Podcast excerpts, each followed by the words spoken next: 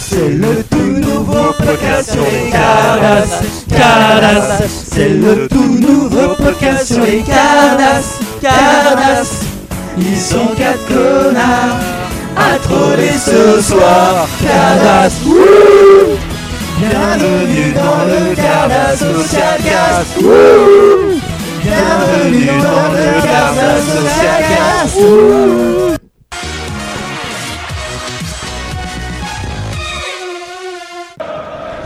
Bonsoir, nous voici en direct du stade municipal de la Courneuve pour la grande finale du championnat de France des podcasts qui, oppose le Cardas Social Cast, dont, dont les joueurs portent l'uniforme de la tortue, au podcast la Card avec l'uniforme de la grue. Euh, Ce sera donc euh, orange contre euh, vert ce soir. Exactement Christophe les deux équipes proposent une formation classique avec le quatuor offensif Bob l'éponge, Juju, Rastali et Arcain du côté orange et on s'en fout du côté vert. L'arbitre de la rencontre, Monsieur Chatroulette, va procéder au coup d'envoi de la rencontre. Le coup d'envoi est donné par les verts. Important pressing de la part des oranges. Ballon récupéré par Erquin qui dribble un joueur, qui dribble deux joueurs, qui en dribble trois. Oh mais c'est un fleuve qui traverse ce soir Grégoire. Exactement Christophe. Euh, la métaphore est très bien choisie. Ouh là là là là là là la, la vilaine faute de la part du joueur vert à trop vouloir se rapprocher du soleil. On se brûle les ailes mon petit Erquin. Il sort sur civière. Ah bon euh, il en a pour quelques mois à mon avis. L'entraîneur procède tout de suite au changement. C'est Laurent qui va prendre sa place à gauche de l'attaque. Coup, fr- coup franc, très bien joué. La balle arrive dans les pieds du Juju, le virevoltant ailier droit. Il paraît que c'est lui qui a tout appris à Ludo de Julie. Il prend de vitesse tout le côté gauche de la défense des Verts. Il centre. Le ballon est récupéré par le numéro 10 Rastali. Au cœur de la surface de réparation. Une roulette, deux roulettes. Il n'a rien à à Zizou. Il dribble le gardien. Que va-t-il faire? Est-ce qu'il va frapper? Non Incroyable Par excès d'altruisme, il passe le ballon à l'avancante Bob l'éponge qui n'a plus qu'à pousser au fond des filets J'ai marqué Il marque son 38e but de la saison. Quel but incroyable Quel collectif dans cette équipe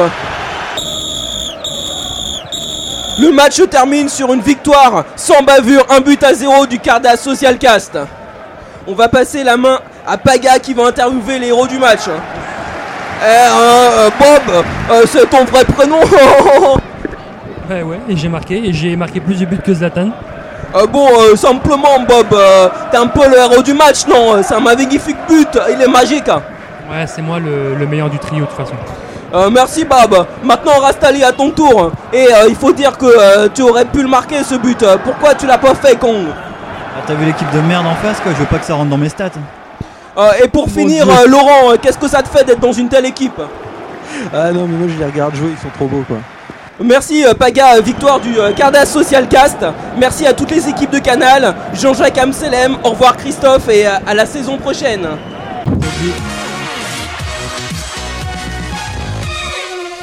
T'as oublié Dimeco Ah mais c'était sur Oh Canal. chapeau, chapeau Juju, quelle belle introduction. alors, Et alors, il paraît plus. que tu as euh, niqué les oreilles de Calice.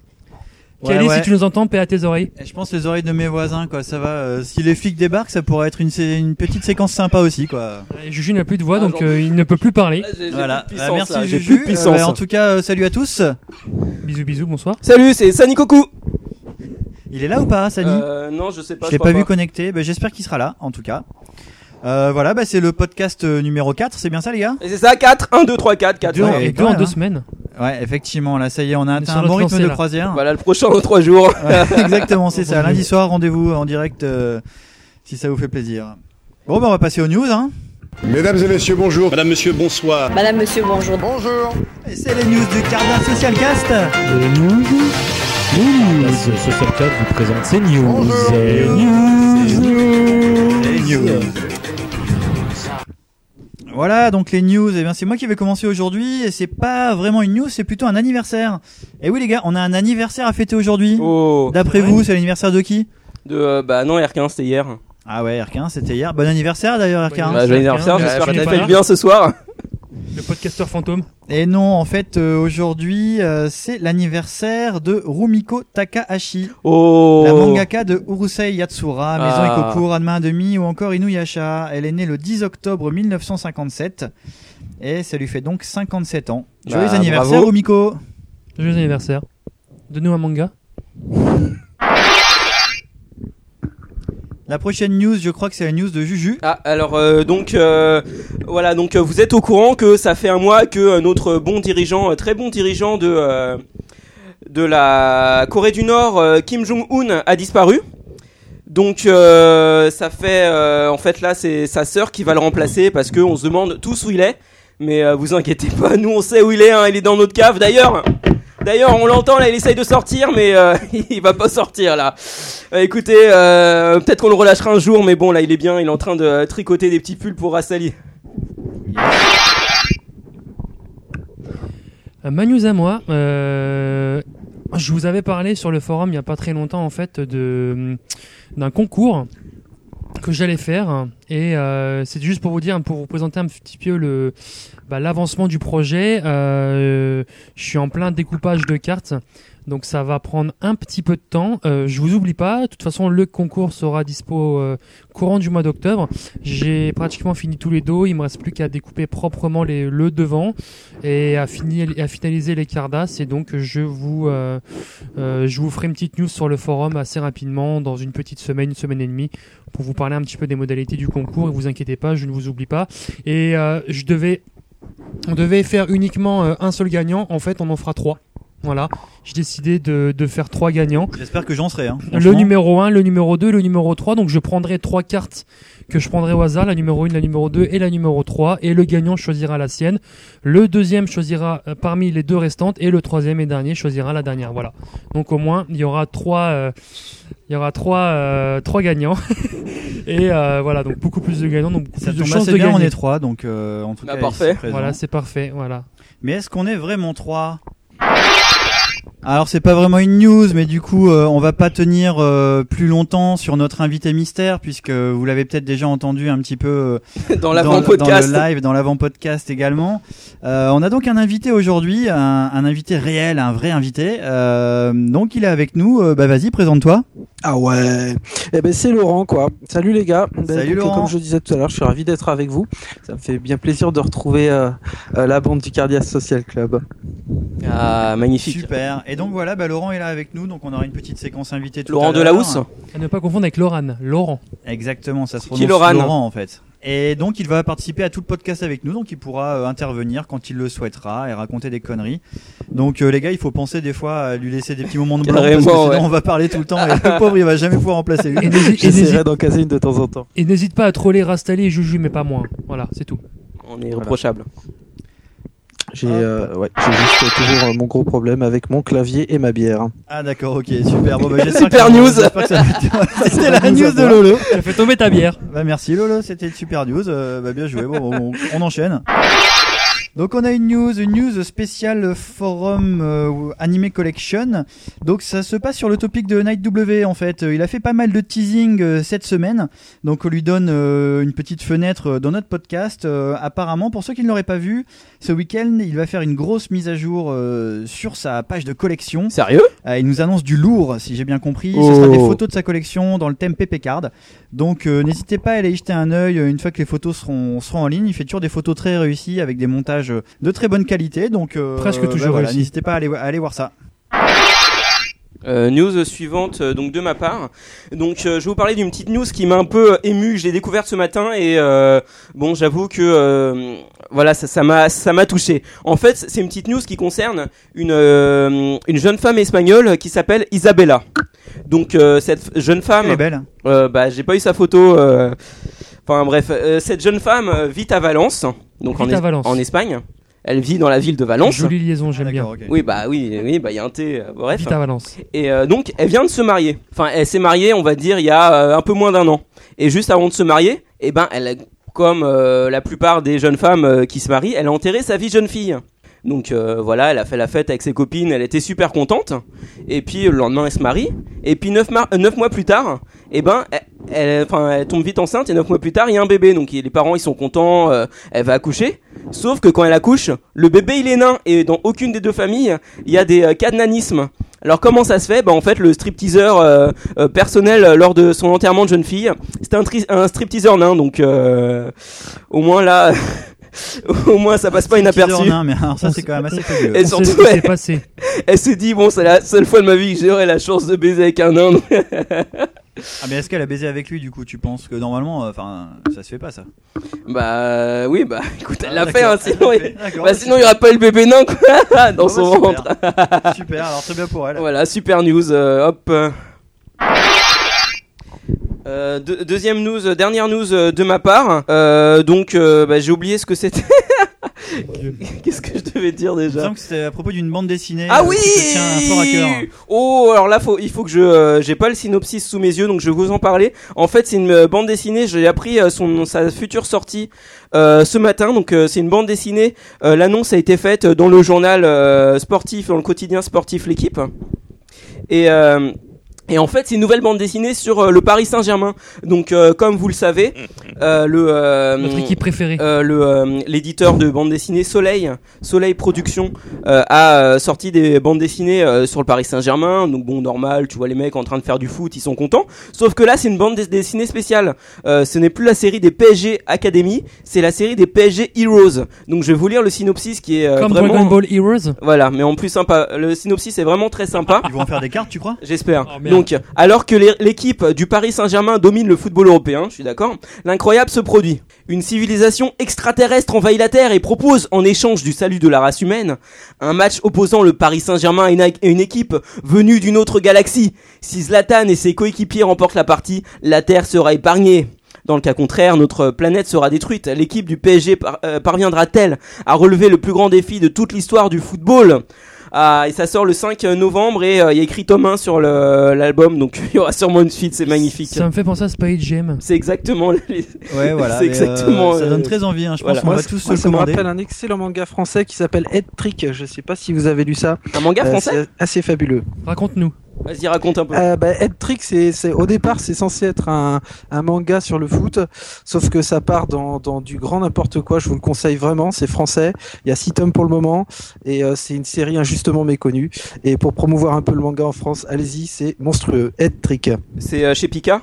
Euh, alors il faudrait que j'aille voir les C'est chez Panini. C'est Head, euh, Head, enfin c'est une Bah, boîte qui Pika fait en fait que ce manga, je du crois. euh, manga Ouais, français, mais, ouais, donc on, peut, euh, on peut pas regarder, on n'a pas internet ici. voilà, on n'a pas Ouais, bah, vous internet. regarderez Head Trick, franchement ça pas comment vous faites pour nous regarder en live. On Ça n'a donne pas envie en tout internet. cas.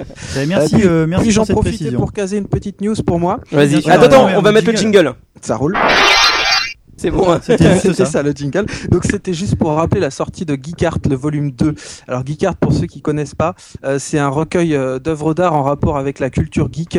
Euh, c'est euh, vraiment monstrueux. C'est toutes nos références à nous. C'est les films euh, qu'on a tous vus. C'est c'est les jeux vidéo auxquels on a tous joué, mais euh, avec des œuvres d'art faites par des graphistes, des collectifs d'artistes. Ça vaut vraiment le coup d'œil. Et le volume 1 était monstrueux et donc là le volume Exactement. 2 vient de sortir. Je vous le conseille à tous. Le volume 1 que je cherchais désespérément parce qu'il était épuisé, euh, que Lolo m'a offert, et en fait au final, euh, je l'avais trouvé quelques mois auparavant euh, à Montréal, et Voilà. du coup, euh, ben voilà, il, a, il en a deux dans sa collection. euh, Mais du coup, il a été réédité, donc il est facilement trouvable désormais. Voilà. Et d'ailleurs, la, la maquette du, du volume 2 en fait reprend la maquette de la réédition du volume 1. Donc du coup, euh, bon voilà, c'est euh, peut-être un foulés. petit peu dommage pour euh, les gens qui ont le- la première édition du volume 1 parce que du coup ça suit pas forcément. Mais, Mais, d'un mais, mais, côté, mais, petit mais, excuse-moi Ali, il- la tranche reste la même que la première édition du volume 1, donc ça c'est sympa. Voilà.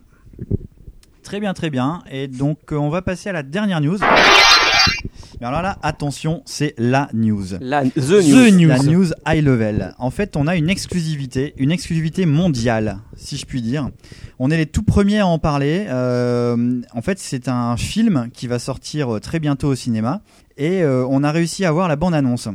C'est la bande-annonce du nouveau film de Dragon Ball qu'on a pu obtenir car mon voisin a un collègue qui a pris le train avec la tante d'un mec dont le banquier travaille avec la cousine d'un chauffeur de taxi qui a eu comme client le producteur du film. Ah, Et donc grâce à lui, euh, bah, on a pu avoir cette bande-annonce en avant-première. Il est d'accord pour qu'on la passe dans le podcast. Donc voilà, bah, vous vous verrez pas les images, mais vous allez au moins avoir le son. Et nous, on va se regarder ça tranquillement parce qu'on l'a pas encore regardé nous-mêmes. Ah. Donc on va voir un petit peu ce que ça donne. Voilà, on en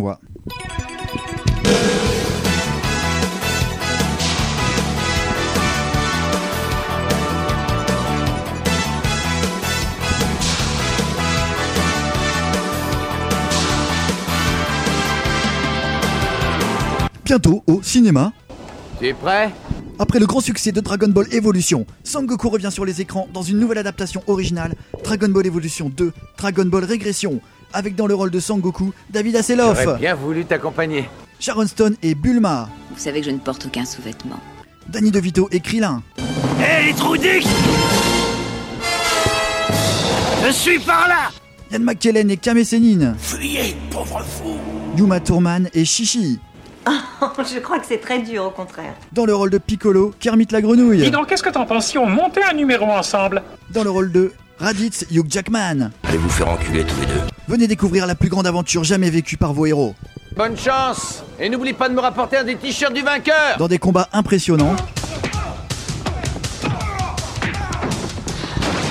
de nombreux rebondissements, Tu ferais mieux de gagner, tu sais que j'adore cette fameuse crème de soda. avec un Sangoku plus vrai que nature. Mon boulot consiste à sauver des vies et non à les prendre. Bientôt au cinéma, Dragon Ball Evolution 2, Dragon Ball Régression. Oh là là là, mon dieu, quelle bande annonce. Ça a l'air super. C'est génial. Ça a l'air vraiment Et super. en plus, les images sont magnifiques. Franchement, ça se voit, les effets spéciaux, c'est c'est une bombe. va faire David Hasselhoff avec ses cheveux. Ah, mais écoute, ça, je sais pas. Compliqué, là. hein, on Bah, il verra va bien, s'énerver, ça va suffire, je pense. Effectivement. Lolo, ça t'a plu? T'as entendu ça? Ah, c'était digne de Mosinor, les gars. Bon, bah écoute, très bien. Il faut savoir que en plus de ça, on a eu euh, un petit bonus en fait, c'est qu'on a carrément une, une séquence entière du film, donc une séquence de deux minutes qu'on va écouter. Ça va être un peu long, vous avez le temps d'aller pisser si vous voulez ou quoi. Et euh, donc voilà, apparemment c'est une, enfin, c'est une séquence vraiment importante puisque c'est la séquence de la naissance de Sangohan. Voilà, voilà. Voilà, j'arrive. Continue de souffler. Ça va aller. Je vais te glisser sur la couverture. Allons-y. Soulève-toi. Ça y est, c'est très bien. Très bien. Allonge-toi. Attends, lève un peu la tête. Très bien. Continue de souffler. Pose ta tête sur la planche. C'est ça, c'est bien. Tu es bien installé? Alors, maintenant, ne t'inquiète surtout pas. D'accord? J'ai déjà fait ça. À l'entraînement. Tu vois, j'ai mon nécessaire obstétrique. Alors, euh, pas de problème. J'ai tout ce qu'il faut là-dedans. Il y a un bras jetable. Attends, attends, Il y a mon père de plans aseptisés, des chirurgicaux, voilà. Et il y a deux compresses. D'alcool. Voilà. Je les ai. Je prépare le terrain, ça y est, on va y aller. Voilà, ça va venir, on est prêt. Allez, pousse Vas-y, pousse, pousse, pousse Je vois la tête, je vois sa tête, c'est bon. Pousse, pousse, pousse Allez C'est ça, je vois sortir la tête. Un quart de tour, à gauche. C'est bon, ça se présente très bien. Allez, pousse encore bon coup C'est bien, c'est bien. Ouais, ouais, ça y est, ça y est, je le tiens, je le tiens Oh, tu l'entends Tu l'entends Posez le bébé sur le côté pour réaliser la section du cordon ombilical. Avant tout, effectuer un champagne du cordon. D'accord. Voilà. Voilà. Ensuite, utilisez le scalpel pour couper le cordon dans les encoches de chacun des champs. D'accord. Faut y aller maintenant. Attention. Oui. Ouais. C'est. C'est fini. Ah, Ça va. C'est fini.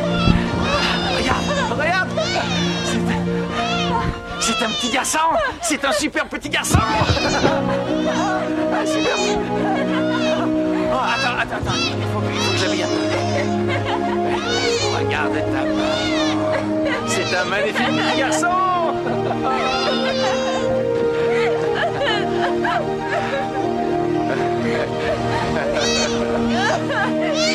Et c'est fini. Ah. Attends, attends, laisse le couvert. Putain,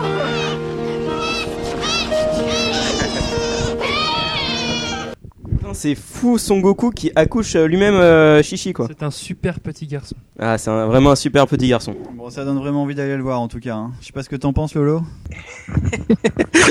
D'où ça vient? Lolo, il était parti. Bah ça vient, du, ça vient du, du, du chauffeur de taxi, de la tante, euh, du frère, de, Ouais, du d'accord. producteur. Bon, en tout cas, euh, on vous tiendra au courant dans les prochaines news euh, de la sortie effective de ce film. Et a priori, Voilà, ça va être vraiment bien. avec peut-être d'autres reliques du, du film. On a vraiment hâte. Voilà, bon comme faut gagner de l'argent.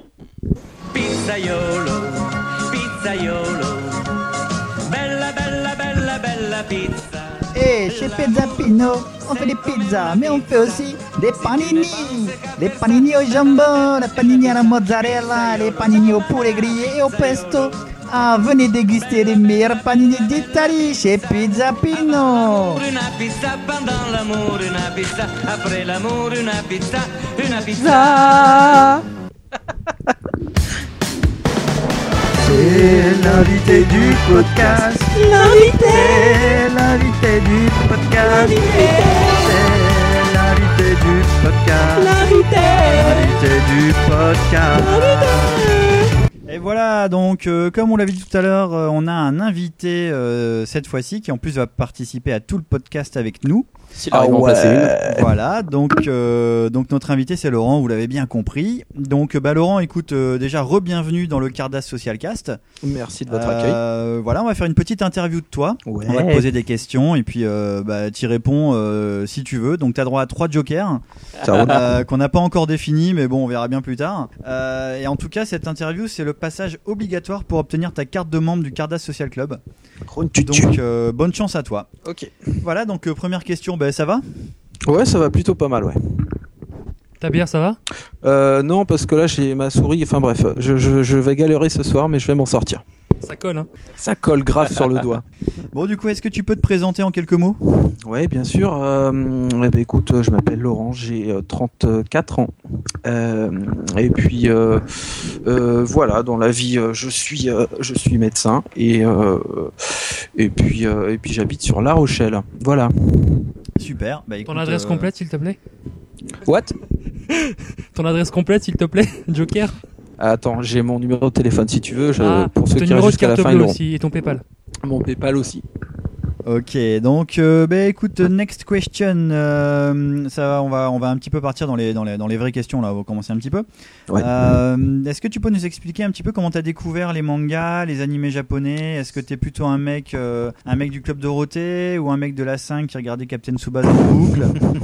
Non, non, non, je suis club d'eau à bloc, euh, 87, 88 par là. Euh, J'étais scotché devant aussi tous les mercredis. Euh, fan Alors, à de Dragon Ball, euh, les Chevaliers du. Zodiac, je vais faire ça en français, et Olivier Tom. Euh, voilà, j'ai dû euh, arrêter quand Dragon Ball époque Boo est passé sur une autre chaîne. Euh, et je pouvais euh, plus regarder. TMC. C'est vrai Euh, je, je ne sais plus. TMC, ouais.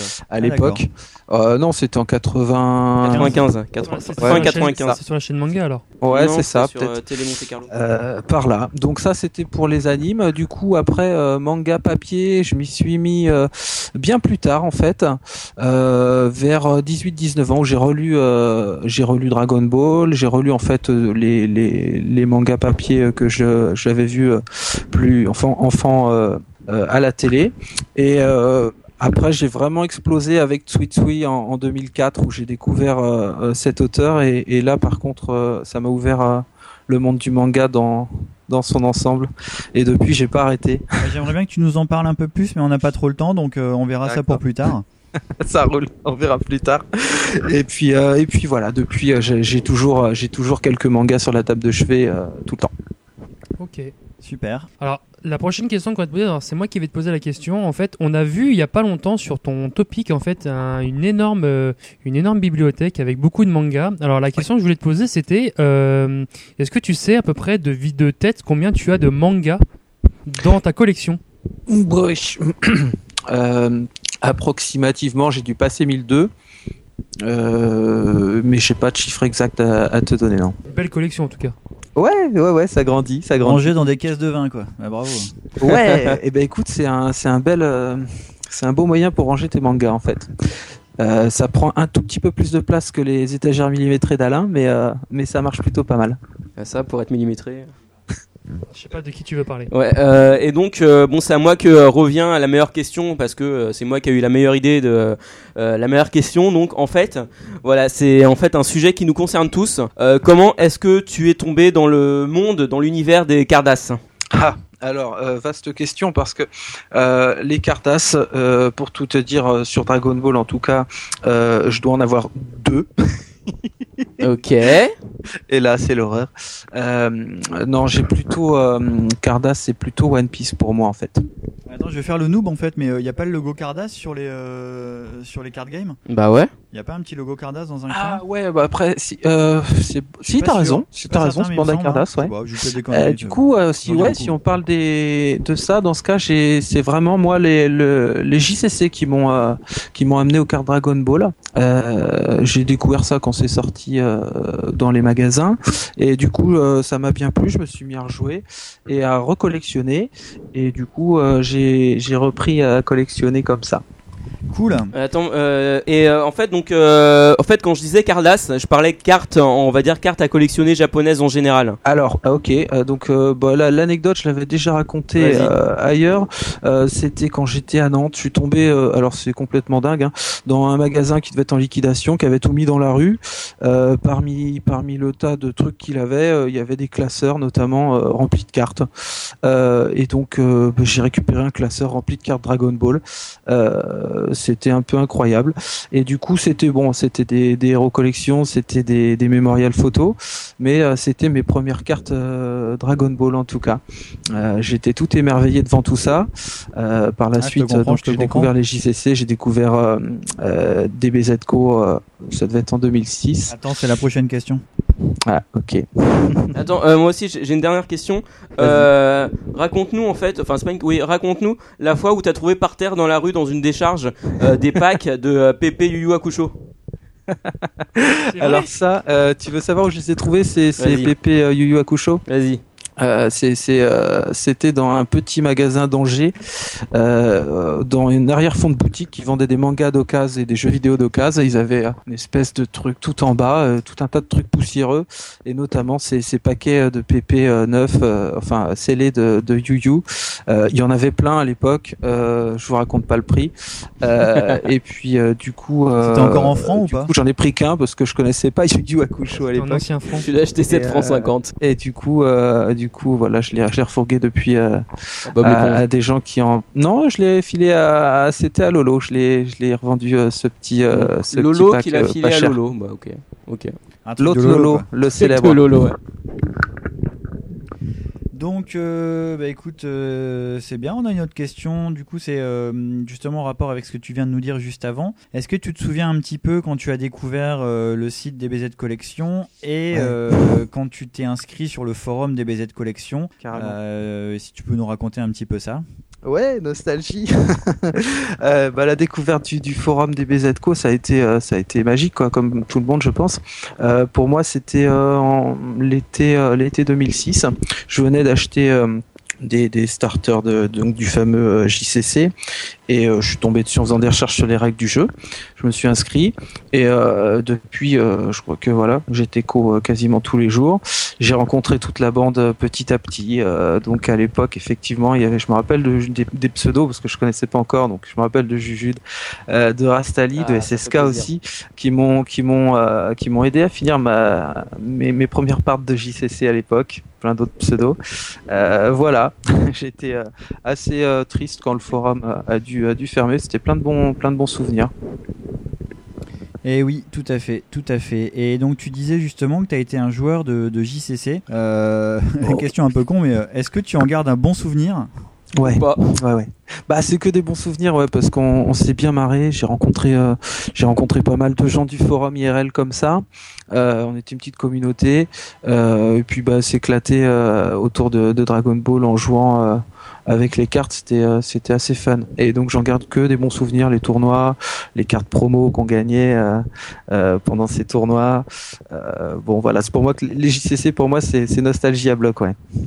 Et, et donc, est-ce que, dans, est-ce que dans ton deck, tu vois que je connais les termes techniques Ouais, quand même, est-ce que dans ton deck, tu avais une, euh, une carte un peu favorite Bien que sûr, tu mettais bien tout sûr. le temps? Ben, les joueurs le sauront, de toute façon, il y avait vraiment euh, quelques cartes, quelques combos qui étaient euh, incontournables pour gagner. Euh, bon, ben moi je tournais autour d'un deck euh, Vegeta Majin Buu. C'était euh, c'était le deck qui tuait tout quoi. Super, super, super. Et donc, du coup, dans les tournois, euh, tu, tu, te classais, euh, tu te classais comment par rapport aux autres? Est-ce que tu allé Ah, un peu je loin me démerdais pas mal. Il y avait un mec qui s'appelait euh, Vincent, il s'appelait Elfe Sage. Je sais pas si Ouais, vous fait, on souvient très bien de lui. ouais. euh, l'ancien Fofo. Alors lui, c'était quand même un dieu du, du JCC. En gros, il gagnait. gagné un tournoi, non? Ah, il gagnait tous les tournois à tour, en tout cas, c'est lui qui euh, raflait toutes les promos. Il animait Euh, beaucoup il était vraiment très fort, c'était un vieux joueur de Magic en fait, et donc il avait vraiment les bases pour construire un deck. Il te faisait ça nickel, et, et du coup, euh, j'ai dû le battre qu'une seule fois, je crois. Il était vraiment très très fort, il commettait Il aucune erreur. Une machine. Bon bah c'est cool en tout cas. C'est cool, Ouais. c'est cool. Et du coup pour rester un peu dans ce thème de donc de, de, de cartes un peu préférées ou en tout cas euh, favorites, est-ce que tu as une, une collection donc que ce soit Dragon Ball ou même One Piece ou, euh, ou n'importe quel autre euh, manga, Ah ouais, facile, animé, jeu vidéo Est-ce que tu as une collection préférée ou une carte préférée euh, dont tu pourrais nous parler en fait, nous dire nous en dire un peu plus? Ouais, bah les, les, les- la collection préférée c'est les VA, ça c'est clair. Euh, pour moi, c'est vraiment les, les, les, visuels les plus chouettes. Euh, J'aime beaucoup en fait le concept euh, pour moi du d'avoir le dessin original de, de l'auteur sur la carte en fait. Euh, et pour moi, bah, quoi de mieux que les VA pour euh, pour illustrer ça. Donc euh, voilà, il y a pas photo. One Piece et, et Dragon Ball, mes deux collègues préférés, ça reste les VA. J'ai beaucoup de mal à finir évidemment les VA Dragon Ball parce que j'y mets pas le budget qu'il faudrait. Euh, One Piece c'est beaucoup raison. plus facile. Euh, mais un jour, un jour, euh, je, je terminerai ces VA en, Dragon Ball. Pas de carte spécialement préférée. C'est vraiment la collègue et ce Ah. qu'elle représente pour moi. ouais. Alors Lolo, moi je vais te poser une question euh, parce qu'en en fait tu nous as montré ton petit carnet de voyage donc euh, du Japon donc il y a, Ouais. il y a pas si longtemps. Euh, on sait que tu es parti donc au Japon Ouais. avec avec avec ta compagne. Alors justement moi la question c'était quel souvenir t'en as gardé en fait de de ce voyage? Et est-ce que tu pouvais nous raconter aussi une petite anecdote que tu as eu pendant bah, pendant ta pérégrination là-bas quoi? Pff, ouais, des anecdotes, il y en a 10 000. J'essaye de les, de les raconter un petit peu dans les funny facts. Une petite anecdote que je vais retenir quand même du Japon, c'était d'avoir croisé un, un, un Frenchie devant la vitrine euh, des cartes DB au Mandarake d'Akano, euh, qui se trouve donc être euh, un des membres du Fofo maintenant. Euh, j'ai- Ah ouais, c'est qui? Euh, comment il s'appelle? C'est euh, Lupin Euh, J'ai un doute. J'ai un doute. Faudra que je revérifie. Il y a un mec qui s'appelle Euh, Lupin en effet, donc c'est peut-être lui. Ah, ouais. moi ça me dit rien. Ouais, je, On lui je sais plus lequel hein, c'était. Euh, en tout Oui, cas, oui, ça, ça m'a bien ouais. fait rire. Euh, ça m'a bien fait rire. Euh, parce que je lui ai parlé quand je l'ai vu euh, un Français devant une vitrine, euh, tout de suite, je me suis mis à l'aborder, à lui parler de, de DBZ Co. Euh, donc voilà, on a papoté rapidement autour euh, des PP et des, des super battles de mémoire. Voilà. Après, euh, ce que j'ai ramené du Japon, bah, c'est c'est tellement énorme que ça, ça, ça transforme en fait, ça transforme vraiment. Donc ça prendrait beaucoup de temps pour raconter tout ça. Mais c'est vraiment un, c'est un autre monde quoi, dans la façon de vivre. Euh, bon, c'est vraiment, euh, c'est dur à décrire. J'essaye un petit peu d'en parler justement au travers du, du topic. Euh, Il y a plein de gens Un qui sont bon venus, qui fait des magnifiques blogs au su- à ce sujet, qui racontent un peu euh, des anecdotes comme ça. Euh, c'est, ouais. Allez-y. c'est trop trop chouette. Ça se vraiment. raconte pas, ça se vit, c'est ça? Ouais, c'est dur, hein, c'est dur en deux minutes de, de, de te raconter euh, tout ce que ça représentait comme ça, ce voyage. Mais ça, ça m'a, ça m'a changé dans, dans, ça m'a, ça m'a changé profondément, dans la façon de vivre, dans la façon de voir les choses. Euh, la vie en société, c'est, bon, ça t'ouvre un peu l'esprit, j'ai trouvé. Après, je, je suis pas non plus totalement admiratif devant, euh, devant la société japonaise. Il y a, évidemment euh, pas mal de points noirs, mais ça m'a assez remué, ouais, de voir comment ils vivent ensemble et comment nous on vivait ensemble. Bon bah super, écoute, euh, on en a fini avec nos questions. Est-ce que tu as quelque Ouais. chose à rajouter? Euh, eh ben écoute, euh, moi non, j'ai bien assez parlé de moi. Continuons sur les cartes. Parfait. Bon, on lui on lui donne sa carte de membre, c'est bon Qu'est-ce que vous en je pense que tu as mérité ta carte de membre. donc, Yann, euh, t'as- j'ai failloté à mort, mais je l'ai. Il, faut, il faudra qu'on les fabrique et ensuite euh, tu, pourras, tu, pourras, tu pourras en avoir une. Ça roule bon show les mecs. Ouais, merci Salut. bien. Ah, bah, évidemment, Non, Lolo reste, reste, avec nous. reste. Et puis, euh, bah écoute, n'hésite pas à intervenir euh, dans Oh, les, dans bah, les différentes séquences. Quoi. Et comme il faut bien bouffer, on renvoie un petit sponsor. Bibi Toys Bibi Toys. Après les cartes à colorier soi-même, Bibi Toys Bibi Toys. Invente un nouveau concept pour sa nouvelle collection de super-héros.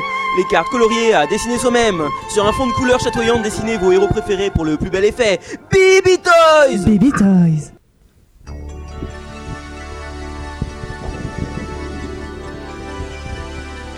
Bonsoir.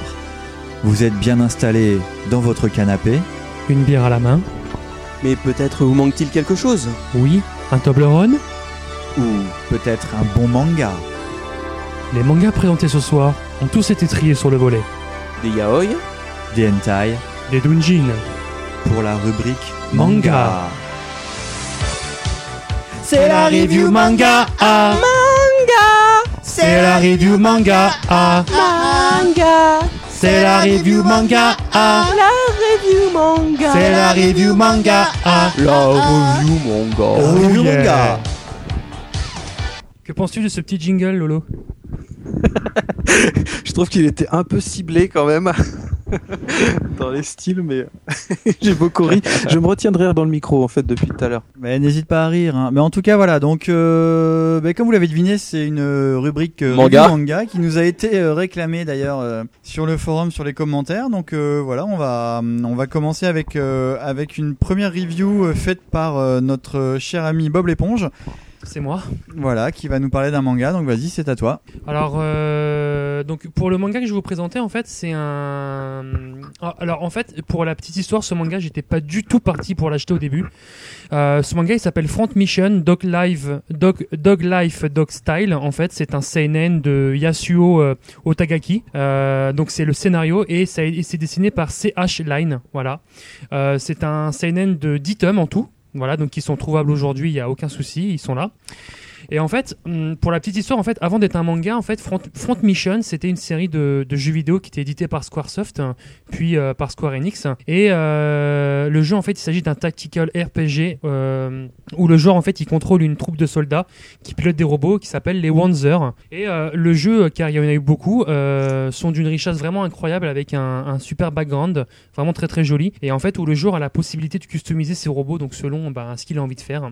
Voilà. Euh, pourtant, de prime abord, en fait, quand on regarde le manga, euh, bah, en fait, il a que le nom euh, et le titre et les Wanzer, euh, et on est vraiment loin de l'univers des jeux vidéo, en fait. Et euh, c'est vraiment un manga excellent, en fait, car il montre un petit peu l'envers du décor de la guerre. C'est vraiment ça que le, que le bouquin raconte, en fait, euh, sur les 10 tomes.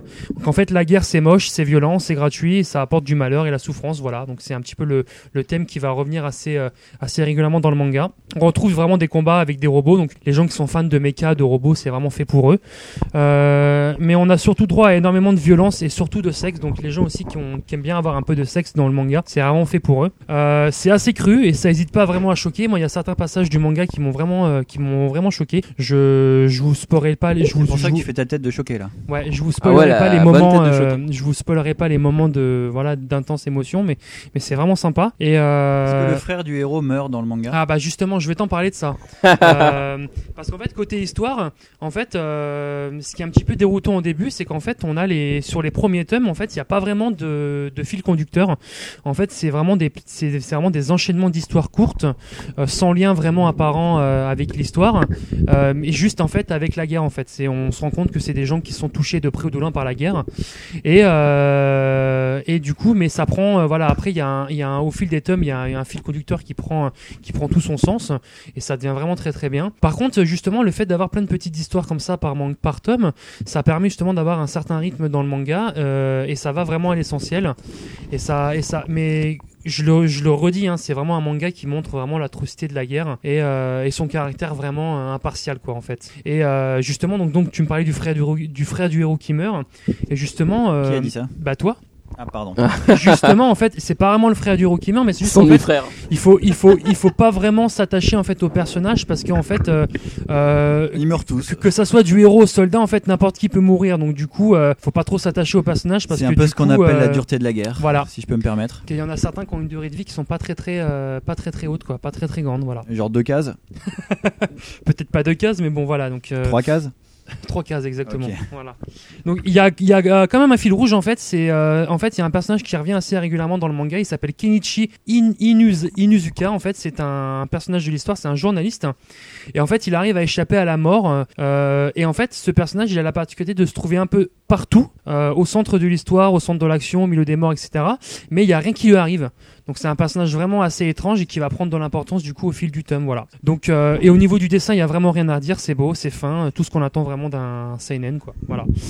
Et donc pour conclure, même si le manga en fait il est assez loin de l'adaptation classique donc qu'on peut qu'on peut attendre, euh, vraiment le ce manga Front, Front Mission, c'est vraiment un, un manga passionnant et surprenant en fait et qui prend vraiment au trip. Moi vraiment je me suis vraiment euh, bien éclaté sur ce manga et, et c'est vraiment très très bien dessiné et réalisé et du coup ça nous fait aussi euh, réfléchir sur la guerre en général quoi. Voilà. D'accord, ok. Ben moi je connais pas du tout ce manga. Toi, Juju, Moi tu non connais plus. Et donc toi, Lolo, tu connais ou pas? Euh, je connais le jeu vidéo. euh, J'avais entendu parler du manga, je ne l'ai pas lu. D'accord, ok. Bon bah merci de ton intervention. Bah, plus, plus besoin de le lire vu que Bob nous a tout raconté. Exactement. Et on a été spoilé. Voilà, on va passer à un nouveau manga.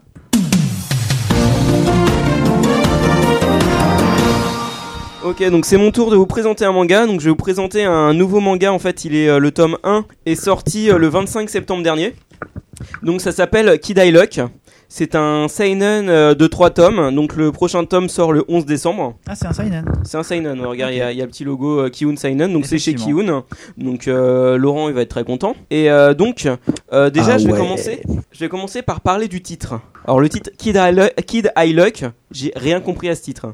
Kid I Luck. Alors enfant je chance, enfin jeune garçon je chance, ou euh, blague, enfin je blague et je, je chance, enfin je, je sais pas. Enfin bref, donc c'est un manga de euh, Yuko Osada qui a euh, également euh, fait, c'était quoi, c'était Burst Run, je sais pas quoi là, Run Day Burst, un truc comme ça. Exactement. Il a aussi fait Toto. Ah bah Toto. en 5 tomes chez Panini qui est pas trop mal mais qui a une fin euh, un peu un peu subite. Et comme c'est chez euh, Panini, c'est introuvable. Exactement. Et euh, donc. Et donc.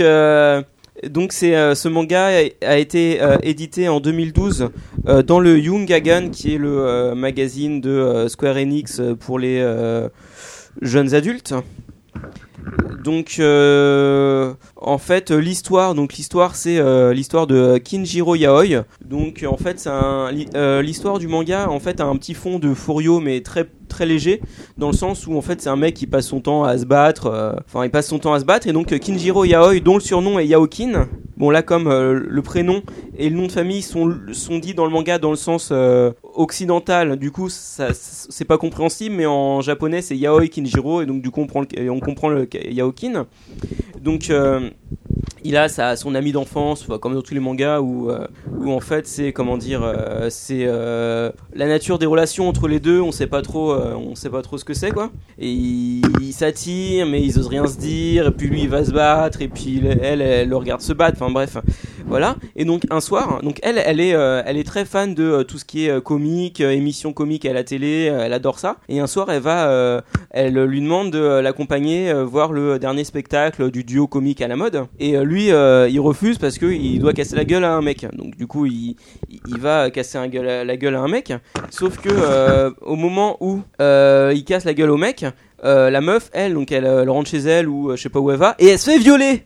Non. Eh si, elle se fait violer. Ah, donc c'est vraiment un seinen. Enfin, c'est pas montré, mais bon, euh, on l'imagine quoi, vu Ah, comment elle je est. vais regarder vite fait, moi. Vas-y, regarde comment elle est après. Et donc du coup, euh, elle reste euh, elle- Souillée.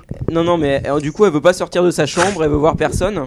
Et euh, elle veut voir personne. Et euh, du coup, lui, euh, il essaye de, euh, de entrer en contact avec elle, il va la voir ou des trucs comme ça. Sauf que jamais elle ouvre la porte. Donc du coup, ce qu'il fait, c'est que comme il sait que elle, elle est très fan de trucs d'humour et qu'elle passe son temps devant la télé à regarder des trucs d'humour. Du coup, il va, il a décidé de devenir un comique. Et donc du coup, il essaye d'apprendre à faire des blagues, sauf qu'il sait pas faire des blagues. Et donc du coup, il se ramasse et donc du coup, il essaye de rejoindre le club de euh, d'humour hein, ou club de gag, je sais pas comment ils appellent, euh, du, euh, du, du lycée. Et euh, en fait, le leader de ce club qui s'appelle Morinaga, donc on connaît tous la référence qui qui est une référence pour nous, mais je pense pas pour l'auteur. Effectivement. enfin voilà, donc Morinaga, il l'humilie alors que c'est un, un gros connard, genre un nerd à lunettes. Et d'ailleurs, le club est, est rempli de nerds. Et donc du coup, il se fait rembarrer. Et en fait. Et en fait, donc du coup, il se demande euh, comment faire pour devenir comique. Et je vais pas vous raconter la suite parce que ce serait Parce du que t'as spoil. déjà tout raconté là. Non, non, j'ai raconté, c'est juste le début. C'est juste le début. Et, euh, et en fait, dans, dans ce manga, donc euh, l'humour donc est omniprésent et en fait le type d'humour qu'on y rencontre euh, c'est le genre d'humour où en fait tu dis le début d'une phrase où tu dis une situation et en fait toi tu dois trouver une, une chute qui est drôle. Donc par exemple, il y a un personnage mystérieux qui s'appelle Spaghetti Arabiata. En fait, c'est le, le pseudo du personnage dans l'émission télé comique super célèbre. En fait, donc la situation c'est votre mère s'invite à une de vos fêtes étudiantes, bilan de la soirée, et euh, Spaghetti Arabiata euh, comme chute, il dit. Euh, je n'ai eu, je n'ai, je n'ai pas eu de touche avec, je n'ai eu de touche avec aucune fille, mais au moins je ne suis pas rentré tout seul le soir. Donc moi je trouvais ça rigolo. Donc euh, l'humour est, euh, est bien sympa. Donc partout il y a des, il y a Oui, moi, j'ai- moi, rien compris. Hein. Je- Bah regarde, votre, votre mère s'invite à une de vos fêtes étudiantes. Le bilan de soirée, bah, le bilan de la soirée, c'est j'ai eu au- aucune touche, de touche avec aucune fille, mais au moins je suis, je suis pas rentré tout seul le soir parce que je suis rentré avec ma mère. Ah, ça y est, j'ai compris. Tu vois, donc c'est Ah oui, drôle quoi. Et une autre, alors ça c'est une autre blague, c'est une blague de Morinaga. Donc euh, pas les cartes, hein, le mec. Donc euh, le, la situation c'est je ne te conseille pas d'aller chez ce médecin. Et la chute de Morinaga c'est il refuse d'ausculter les mochetés et les vieilles peaux. Donc euh, sous-entendu euh, je te conseille pas parce que t'es trop moche quoi. Ok. Enfin bon Bah, voilà c'est euh, super. Bah merci Juju. Non mais c'est pas fini. Ah, pardon, c'est pas fini. C'est pas fini. Donc voilà, donc moi j'ai trouvé ça rigolo et en plus, enfin, j'ai vraiment apprécié la lecture. C'est en fait, on est plongé dans une sorte d'univers d'humour. Euh, qui euh, franchement on se plonge bien dedans et on sent on, sent euh, bien à l'intérieur c'est agréable mais Mais c'est important en plus. mais en fait, c'est le truc, c'est que bien sûr, comme c'est un seinen, en fait, c'est un prétexte pour aborder les, les relations avec les personnes qui, qui sont qui ont des traumatismes psychologiques. Donc, pour parler des dessins, en fait, les dessins, c'est bah, au début, j'ai trouvé que ça faisait très moderne. Je suis pas très fan du euh, dessin moderne, mais en fait, il y a beaucoup de euh, passages qui font un peu plus, euh, enfin, qui sont pas vraiment comme euh, tous les mangas euh, modernes qui sortent. En fait, il y a des, des, euh, côtés un petit peu comics au niveau de la mise en forme, et je trouvais ça sympa. Donc, euh, je vais vous parler donc euh, de l'édition. Donc, c'est édité par Kiun, donc il a qui a fait euh, comme d'hab un énorme travail avec du papier de qualité, une euh, impression excellente. Euh, la couverture, donc, euh, elle est euh, en fait, elle a du vernis sélectif. Il y a du vernis sélectif sur la couverture. Avec des boobs en relief. Voilà, c'est ça, avec les boobs. Non, il n'y a pas de boobs, mais euh, c'est, euh, il y a du euh, vernis sélectif. Donc Quel dommage. C'est très sympa. Mais il y en a peut-être un. Non, comme elle se fait violer, ça m'étonnerait qu'il y en ait. Et, euh, et en fait, je vais vous parler de. Attends, attends, on dirait, on dirait que le mec quand même sur la couverture il tient un espèce de rouleau là comme dans Naruto Non, quoi, en- dans en la fait, bouche. Il, il tient, il tient un feutre. Franchement, on, on dirait le- la couverture du premier tome de Naruto. J'avoue, Enfin, j'avoue c'est que- un peu con, mais j'avoue ça. que le mec il est blond, ça si ressemble. vous à- avez la référence, en fait, ça y ressemble un peu quoi. Le mec il ressemble un peu, mais en fait il il a un feutre dans la dans la bouche. En fait c'est un feutre Velleda parce que les mecs quand ils jouent à leur euh, truc d'humour, en fait ils remplissent, euh, enfin ils- leur réponse ils l'écrivent sur une petite ardoise. Et euh, bon bah c'est la référence au, jeu quoi. Et en fait il y a quelque chose qui bon euh, les premières pages sont en couleur donc ça c'est très sympa. Mais il y a quelque chose qui m'a étonné, c'est qu'on regarde la toute première page, la toute première page c'est pas la page de garde, la toute première page c'est la toute première planche. Donc c'est super chelou. Et en fait, donc il y a- l'histoire qui, qui continue. Et euh, la page de garde, elle arrive à la page 8.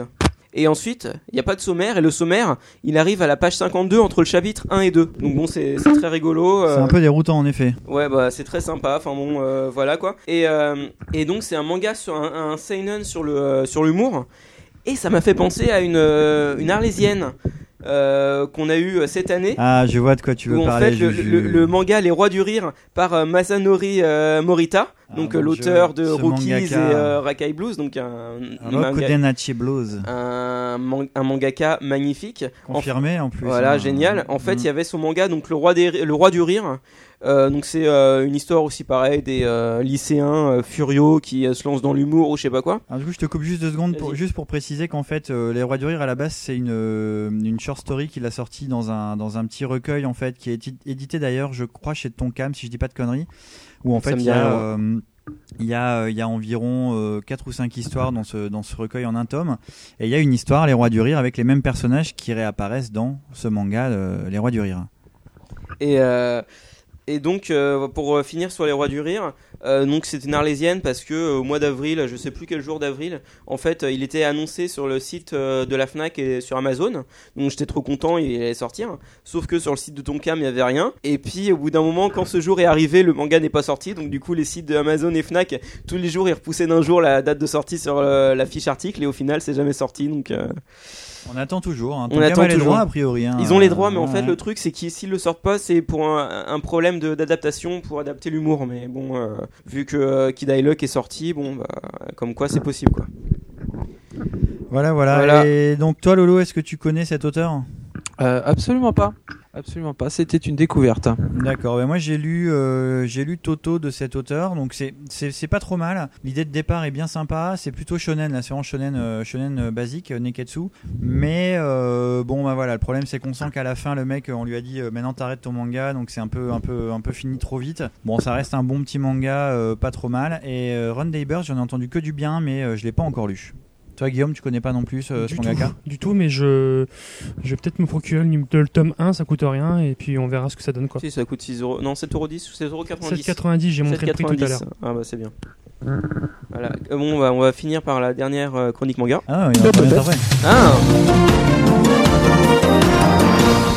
Non, c'est l'avant-dernière parce que je pense que notre invité en a une petite Ah, à, nous, à nous intéressant. présenter, je crois. Mais donc, du coup, euh, bah là, c'est moi qui enchaîne. Donc, moi, je vais vous parler de d'un manga qui s'appelle Doro et Doro.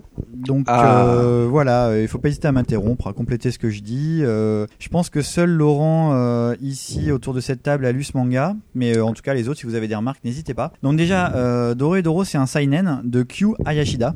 Euh, en fait, Q, c'est euh, K-Y-U, mais en fait, euh, c'est écrit Q comme un Q, en fait. Euh, voilà, c'est une anecdote qui, enfin, c'est même pas une anecdote, hein, ça, ça apporte pas grand chose. Donc euh, voilà, ce manga, il est prépublié au Japon dans le magazine Monthly Iki des éditions Shogakukan euh, depuis euh, 2002. Euh, en volume relié, les 19 premiers tomes sont sortis. Euh, le 20e tome est annoncé comme le dernier de la série. Et donc, ce manga est édité en France, donc euh, initialement édité chez Vegetal Manga Shoten, et puis ensuite c'est Vegeta Soleil, euh, Soleil Productions qui a récupéré euh, ce, ce manga dans sa collection Soleil Manga. Donc en France, euh, il y a actuellement 15 tomes de sortie, mais euh, je parlerai un peu plus tard dans ma, dans ma chronique euh, de la parution un petit peu chaotique euh, que ce manga a connu en France. Donc le pitch, euh, bah, le pitch euh, c'est très simple. Ce manga met en scène euh, Caïman. C'est un homme à tête de lézard qui est amnésique en fait et qui est à la recherche du mage qui l'a transformé. Donc il faut savoir que dans ce manga il y a deux territoires, je mets territoire entre guillemets. Donc c'est des territoires bien distincts si on peut dire. Il y a le monde des humains qui est représenté par la ville de Hall. Donc c'est une espèce de bidonville géant un petit peu post-apocalyptique euh, où vit Caïman et où il travaille dans un hôpital spécialisé dans les soins aux gens qui ont euh, qui sont un peu dans le même cas que lui, qui ont été euh, touchés par la magie des mages et qui du coup ont eu des transformations soit physiques, soit soit qui sont atteints d'une maladie d'une maladie un peu étrange. Donc faut savoir qu'il passe la majorité de son temps libre dans le restaurant Hungry Bug, qui est un restaurant de gyoza. Euh, c'est un restaurant qui est tenu par Ninkaido, qui est qui est un peu sa meilleure amie en fait.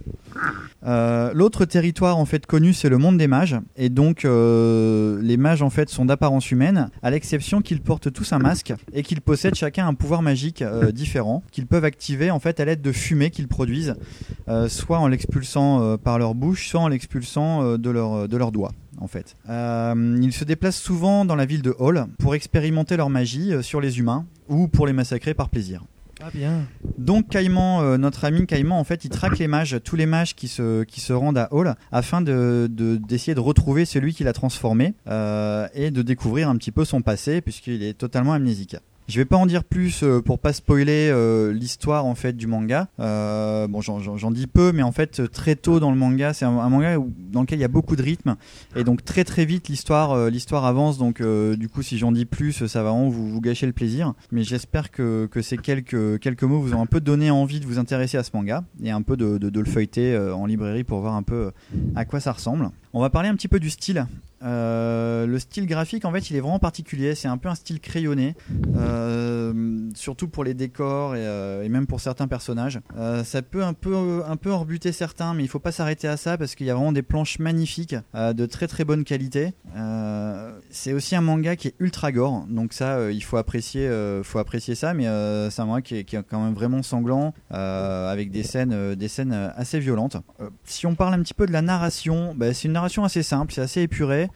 Euh, Il y a vraiment pas mal de pages qui s'enchaînent où il n'y a pas forcément de bulles de texte.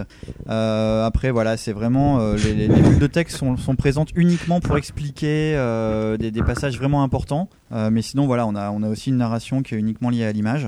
Enfin, c'est mon point de vue, en tout cas. C'est ce que, c'est ce que, c'est ce que j'ai ressenti. Et puis, voilà, tous les différents personnages sont extrêmement charismatiques. Donc, Caïman, évidemment, qui est, qui est le personnage principal et qui a vraiment une gueule, une gueule particulière et même un, voilà, dans sa façon de s'exprimer dans différentes actions qu'il peut mener. Et un autre personnage extrêmement charismatique, c'est N, qui est euh, N et puis tous les personnages qui l'entourent en fait. N, il est un peu considéré comme le mage le plus le plus puissant, euh, le plus puissant de Hall. Et c'est un peu le pas le chef parce que c'est pas c'est pas dit comme ça, mais euh, bon c'est un peu ça. Il est craint de craint de tous les mages en tout cas. Voilà, donc on va faire un petit mot sur l'auteur maintenant. Donc l'auteur avec un E, oui parce qu'en fait ce manga hyper violent est dessiné par une demoiselle. Donc Kyo Hayashida en fait elle est née en 1977. Euh, elle a voulu devenir mangaka à l'époque du lycée. Euh, c'est quand elle est arrivée en fait deuxième à un concours qu'elle s'est fait remarquer par un éditeur qui a décidé de lui donner sa chance. Ses sources d'inspiration, euh, elle, a- en a parlé euh, dans certaines interviews, donc c'est notamment Akira Toriyama. Et oui, aussi surprenant que ça puisse paraître, parce que c'était le manga qu'elle lisait le plus quand elle était petite. Et puis ensuite, elle a de grosses inspirations aussi cinématographiques avec des films comme Alien ou The Thing. Après, elle joue aussi également aux jeux vidéo et elle trouve pas mal d'inspiration dans les jeux Silent Voilà, voilà. Elle a fait une autre série en fait euh, avant Doro Doro qui se nomme Maken X Another, qui est pas édité en France malheureusement, et c'est une adaptation du jeu vidéo éponyme, donc que je connais absolument pas. Et donc c'est sorti en 99 et ça compte 3 tomes. Et en fait, elle a sorti un an plus tard euh, Maken X Another Jack, qui est la suite directe et qui est en deux volumes et qui est euh, pas édité en France euh, non plus. Et donc, je vais revenir un petit peu sur la parution hyper chaotique en France. Donc, euh, bah, la parution en France, elle a commencé euh, en mars 2003 avec le tome 1. Et euh, donc, les tomes, les tomes ont ensuite suivi avec une parution un petit peu, un petit peu irrégulière, avec des tomes qui sortaient soit tous les 6 mois, soit tous les ans. Donc, euh, il y a eu, il y a eu des, des moments sans tomes. Alors, je pense que ça, c'est c'est un peu lié à la parution japonaise aussi. Euh, et puis là, depuis, depuis 7-8 tomes, on a atteint un petit rythme, un petit rythme régulier avec vraiment un tome tous les 6 mois. Par contre, en fait, c'était édité, je pense, à très peu d'exemplaires, puisque certains tomes ont été très très vite épuisés. Euh, je parle là des tomes 1 et des tomes 3 à 7. Euh, le tome 2 étant toujours dispo assez étonnamment, ça on n'a jamais compris pourquoi. Et euh, du coup, en fait, euh, certains tomes comme les tomes 4 et 5 euh, partaient à près de 100 euros sur les sites de revente. C'était un peu le manga qui était considéré par les collectionneurs comme le manga le plus dur à, euh, à trouver, euh, parce que, enfin, en tout cas, euh, le plus cher, puisque vraiment les, les tomes montaient euh, à des prix euh, assez ridicules. Tu les as tous? Eh bien, je les ai tous, mais justement, euh, il y a une chance en fait. euh, en fait, suite à la demande de nombreux fans, en fait, le manga a été réédité. Donc, ça a été réédité en juin de cette année.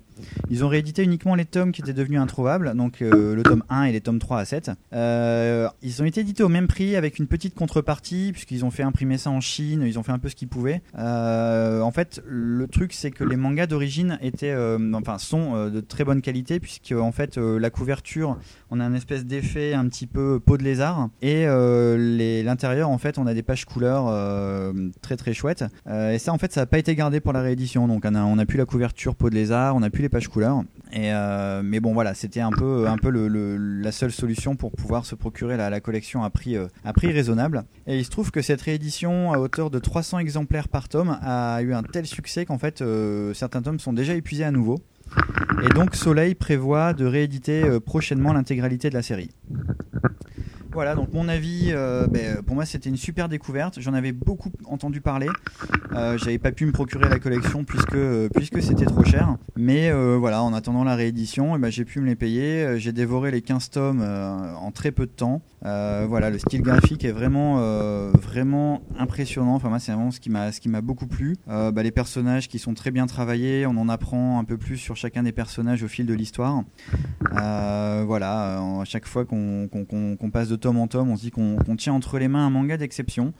Donc euh, je pourrais le conseiller à des gens qui aiment les seinen. Euh, si on pourrait chercher des mangas qui peuvent s'en rapprocher un petit peu, mais alors de loin, parce que c'est un manga tellement à part que c'est un peu difficile. Ça peut, on, on peut un peu euh, finalement dire que ça peut se rapprocher d'assez loin, hein, vraiment, mais d'Akira ou même de mangas comme Gunem, un peu dans l'histoire et, et dans, le- dans- dans le concept. Voilà, donc c'est très très original et, et voilà, c'est de l'originalité à l'état pur Et oui, c'est ça Doro et Doro. Et donc je crois que Lolo a peut-être, euh, je crois que Lolo a peut-être un petit commentaire à faire sur ce manga puisqu'il euh, puisqu'il l'a lu également. Ouais, euh, ouais, ouais. Écoute, moi je l'ai découvert en même temps que toi, grâce à toi. Je l'ai lu en même temps également.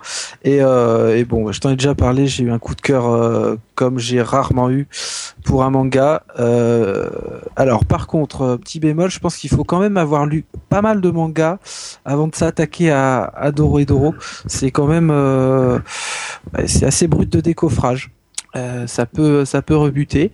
Euh, mais euh, mais franchement oui pour le scénario pour euh, moi ce qui m'a marqué le plus dans ce manga c'est vraiment les personnages. Il a créé des personnages euh, hyper attachants.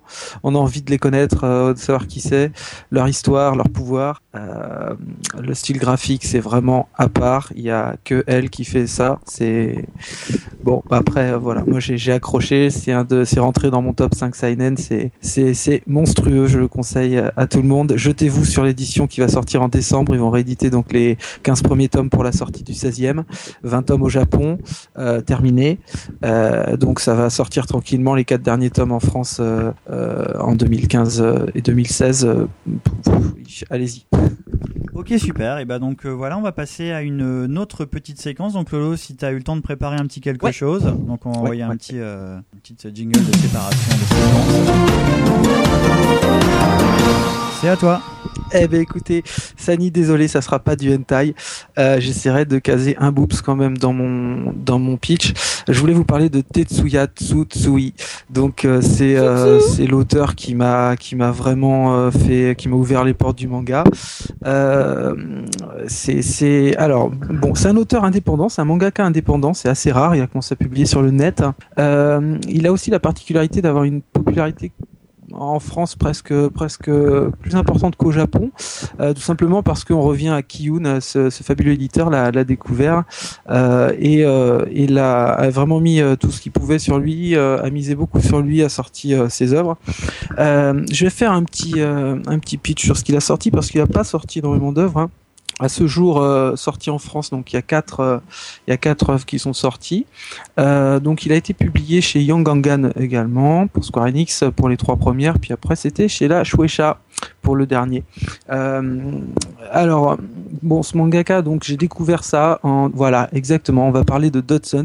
Je vais vous le présenter par ordre chronologique. Pour moi, c'est vraiment important parce que si vous commencez par Prophétie, sa dernière œuvre, qui est, qui est vraiment euh, son truc le plus abouti, vous risquez peut-être d'être un petit peu euh, plus sur euh, notamment Reset.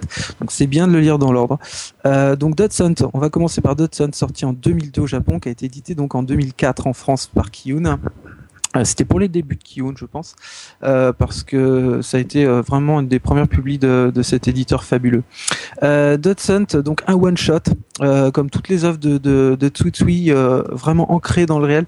Euh, c'est l'histoire donc d'un ancien délinquant qui a, qui a du mal à se réinsérer. Ça, c'est un thème récurrent dans chez Tsutsui, la réinsertion des délinquants, et qui accepte en fait, euh, quand on a marre de son boulot, euh, qui va accepter de jouer à Dot Hunt. Donc c'est un jeu sur le net euh, qui se joue via téléphone portable.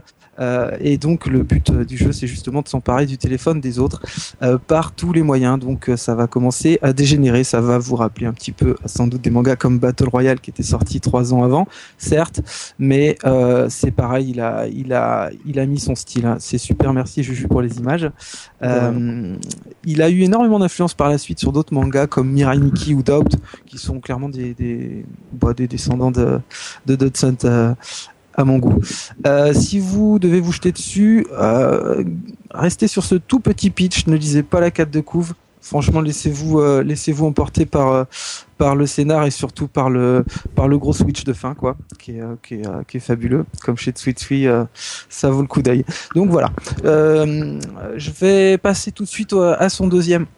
Il a fait Reset trois ans plus tard, en 2005, sorti en France en, en 2006. Alors, il reste sur un one-shot.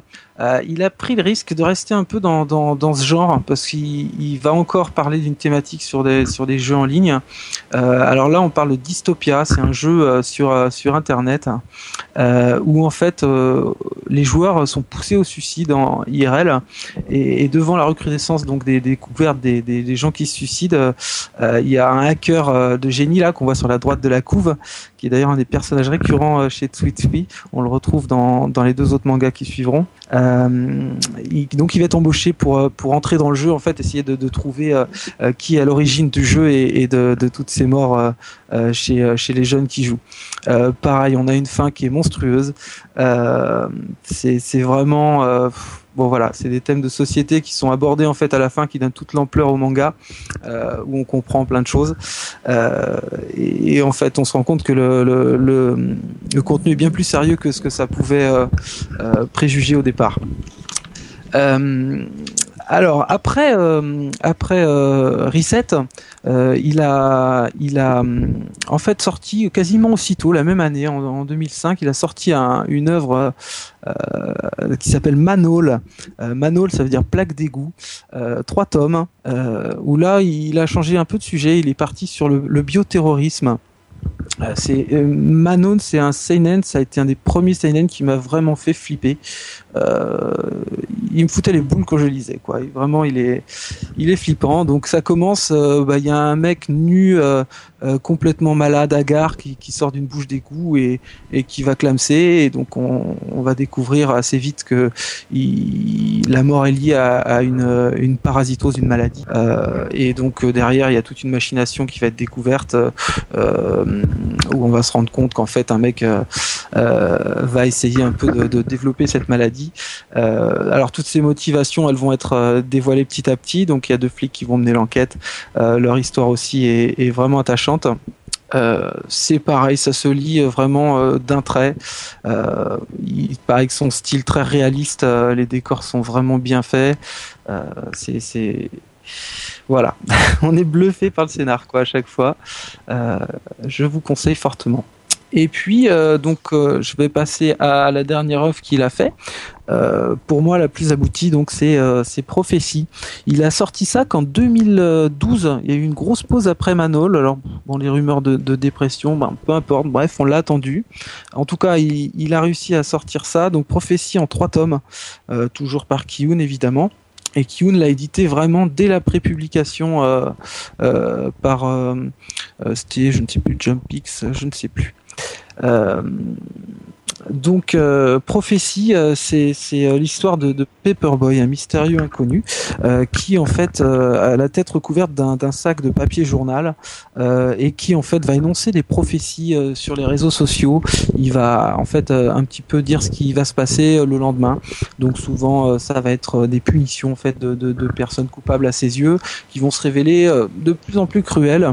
Euh, et donc il va être traqué par, par des cyberflics, euh, dont euh, j'en viens au Boops, la chef qui est assez chouette, euh, qui va qui va donc euh, poursuivre euh, Paperboy. On va découvrir en fait ses motivations au fil au fil du, des trois tomes et elles sont bien loin de, de celles qu'on qu'on pensait au début. Euh, c'est pareil, je, je, je peux pas en, trop en parler. Il y a tellement, on est tellement le switch de fin est tellement énorme que voilà, il faut kiki. il faut rester, euh, il faut, il faut le lire. Euh, bon, pour moi, ça c'est l'œuvre vraiment la plus aboutie. Euh, si vous n'avez pas envie de tout relire, bon, lisez Prophétie. c'est vraiment énorme. Il va être adapté d'ailleurs en film l'année prochaine. Et puis sinon, il a un dernier projet, c'est Poison City qui va sortir, enfin qui, oui, peut-être déjà sorti au Japon, commencé à sortir. En tout cas, c'est pas édité en France. Ça va se passer dans le Tokyo juste avant les JO de 2020, toujours donc bien dans le réel. Euh, et ça va traiter un peu de la liberté d'expression. Euh, alors Sweet Sweet, c'est vraiment, euh, c'est- des thématiques donc comme je disais ancrées vraiment dans le réel, euh, vraiment en phase avec l'actu- l'actualité. Euh, donc les, les réseaux sociaux, on va voir comment euh, comment ça vieillit justement par rapport à ça parce que on est on est vraiment là dans dans l'actuel. Mais pour moi c'est vraiment gros gros coup de cœur. Lisez Tweet Tweet. voilà, allez j'arrête là. Bah merci Lolo, c'était euh, c'était très complet. C'est super. Ouais. Et tu tues, ça se, ça, ça se- vous attirera autant ça que se ça m'a retient. plu. Tu, tu, Tu tues. Tu tu. Ouais, Tetsuya Tsui Tsui. tu, tu. TSU TSUI. Et c'est son vrai nom du coup? Euh, oui, je n'ai pas fait de recherche approfondie sur son identité. Je pense que ce n'est pas un pseudo. Ok, super. Eh ben écoute, euh, merci bien et ça clôt euh, la rubrique manga et puis encore une fois, comme il faut bouffer, un petit sponsor. Après avoir bercé votre enfance avec ces fabuleux produits Dragon Ball Z comme les mini-figurines, les figurines géantes, le lanceur de boules de feu, les poignées de combat, ou encore les panoplies de déguisement, AB Toys revient pour votre plus grand plaisir en vous proposant un jouet dédié cette fois-ci aux filles.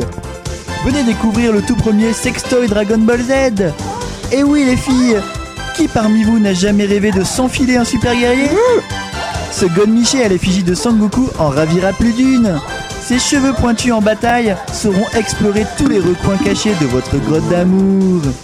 L'explosion de Ki, à l'aide d'un bouton situé sous la semelle de Sangoku, fera vibrer l'engin pour votre plus grand plaisir. Enfin, la possibilité de passer en mode attaque du dragon, du nom de l'attaque ultime de Sangoku pour finir ses ennemis, vous procurera une explosion de bonheur. Ce jouet sera en démonstration au Toys R Us La Défense le mercredi 15 octobre. Animé par Ariane Carletti en personne. Venez nombreux. La carte de la semaine qui vous est présentée par Bob.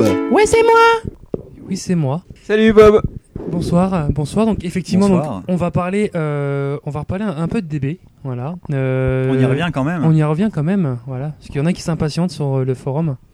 DB. Toujours. Et aujourd'hui n'est pas coutume, on va vous pas vous parler d'une carte, mais on va vous parler de trois cartes. Attends, mais la dernière fois c'était 4 cartes quoi. mais le premier c'était une. Ah oui. Me souviens plus. Voilà. Ah, si, me souviens, me souviens. Donc je vais vous parler en fait de trois cartes. En fait, ces trois cartes ce sont euh, trois Cardass Ondan. Euh, Pourquoi Ondan? Bah, pourquoi Ondan? Voilà, parce que je préfère dire le mot comme ça les gens connaissent. Ondan pour dire première. Bah ouais, mais euh, non, enfin, Principal. euh, ouais, Principal, principal. Ouais, mais je comprends pas parce qu'en fait, toutes les séries de euh, cartes Bandai, en fait, elles, elles ont des, des noms euh, anglais, on va dire. Et Ondan, c'est pas très anglais. Ouais, c'est vrai. Je sais pas. Donc du coup, on fait quoi? Bah on continue. Ok, vas-y. Allez, on continue. Alors en fait, les trois cartes que je voulais vous présenter, en fait, il y en a trois. Donc il y a la- les deux numéros. Non, c'est l'autre sens. Il y a les deux. Il y a les deux numéros On va 215. pas les dévoiler tout de suite. Donc montre-les. Il y a les deux numéros 215 et la numéro 216. Donc Bah, euh, attends, Bob, mais pourquoi tu nous montres des cartes en double? Et ben justement. Alors en fait, les deux numéros 215, en fait, elles appartiennent à la part 6 et la numéro 216 à la part 7. Ah bon? Donc en fait, ce sont des. Alors c'est une petite particularité qu'il y a beaucoup de gens en fait qui se posaient la question. On, on a souvent parlé. euh, beaucoup de gens se posaient, ils se demandaient pourquoi il y avait deux cartes en fait euh, avec le même visuel. Oui, la question revient souvent dans le topic des erreurs Ouais, du site en fait où les gens nous disent Ah, il y a une erreur les gars, vous avez mis la 215 deux fois et la 216 dans la mauvaise Voilà. part. Et là, on leur fait T'as Voilà. mal regardé, sale con Espèce de noob. Donc là, ce soir, on va en parler et justement, on va expliquer pourquoi il y a deux cartes et pourquoi la numéro 216 en fait apparaît en part 7 et non pas en part 6. Donc en fait, euh, il faut savoir donc ces deux cartes là que vous voyez euh, représentent en fait donc la numéro 215 représente Son Goku en fait dans une pose qui fait penser un petit peu à la pose de Ginyu quand on voit dans le manga. Euh, et euh, et en fait la dans la part 6 en fait euh, ces cartes en fait elle est représentée deux fois. Et il n'y a pas de carte 216 dans la part 6 parce qu'en fait on, part, on passe directement en fait à la numéro 217 donc dans, Oh. la, dans la numérotation de la part. Et c'est quoi la 217 La 217 c'est en fait la prisme de Son Gohan en Et fait. c'est quoi la 218 Je sais pas. Voilà. la 217 c'est la prise de Son Gohan et, euh, et justement on n'a pas de 216 en fait donc ça c'est c'est un petit peu déroutant en fait. Et, euh, et en fait la question c'est pourquoi en fait on intègre deux fois en fait la numéro 215 et pas de 216 Mais En fait c'est tout simplement parce que les deux cartes 215 en fait elles sont pas identiques. Là, de prime abord, on pourrait penser, en voyant les deux visuels, qu'elles sont pareilles. Et en fait, elles sont pas pareilles, parce que si on, on regarde bien la folle marque, en fait, des deux cartes, en fait, la folle marque, c'est quoi? C'est le petit rond brillant, en fait, en haut euh, gauche de la carte. Et ben, en fait, on s'aperçoit qu'il y a une différence. Alors, justement, sur la première, on voit, en fait, le kanji de la folle marque. En fait, c'est le kanji où il y a marqué Son Goku. Euh, la, la première, dans quel sens? Parce que rien ne dit euh, qu'il y a une première. Ah, non, non, mais première. euh, voilà. Mais est-ce qu'il y a une première 215, une deuxième On va 215 dire que pour moi, la première, c'est celle de Goku, quoi. D'accord, Voilà, avec le kanji Goku. Oui, t'as raison. Voilà. Que alors que sur la folle marque de la seconde carte, en fait, on voit un signe. Et en fait, ce signe, ça représente le signe des forces du commando Ginyu. Exactement. Voilà. Donc, on a deux cartes 215, avec la première qui représente Son Goku. Donc c'est vraiment lui. Et la deuxième avec le signe du commando Ginyu en fait c'est tout, c'est tout Euh, simplement Ginyu dans son corps en fait. Ouais, mais j'ai une petite question parce que la carte qui représente Son Goku, en fait, Son Goku a un détecteur de puissance. Oui, les deux ont des détecteurs de puissance en fait. Mais sauf que Son Goku, il en utilise pas, donc Alors, pas ju- Goku. justement, en fait, ils auraient dû pousser le vice euh, encore plus loin, en fait, à enlever le détecteur, en fait, le scooter euh, sur la carte de Goku. Là, ils ont fait, là, ils ont pris le parti de le laisser.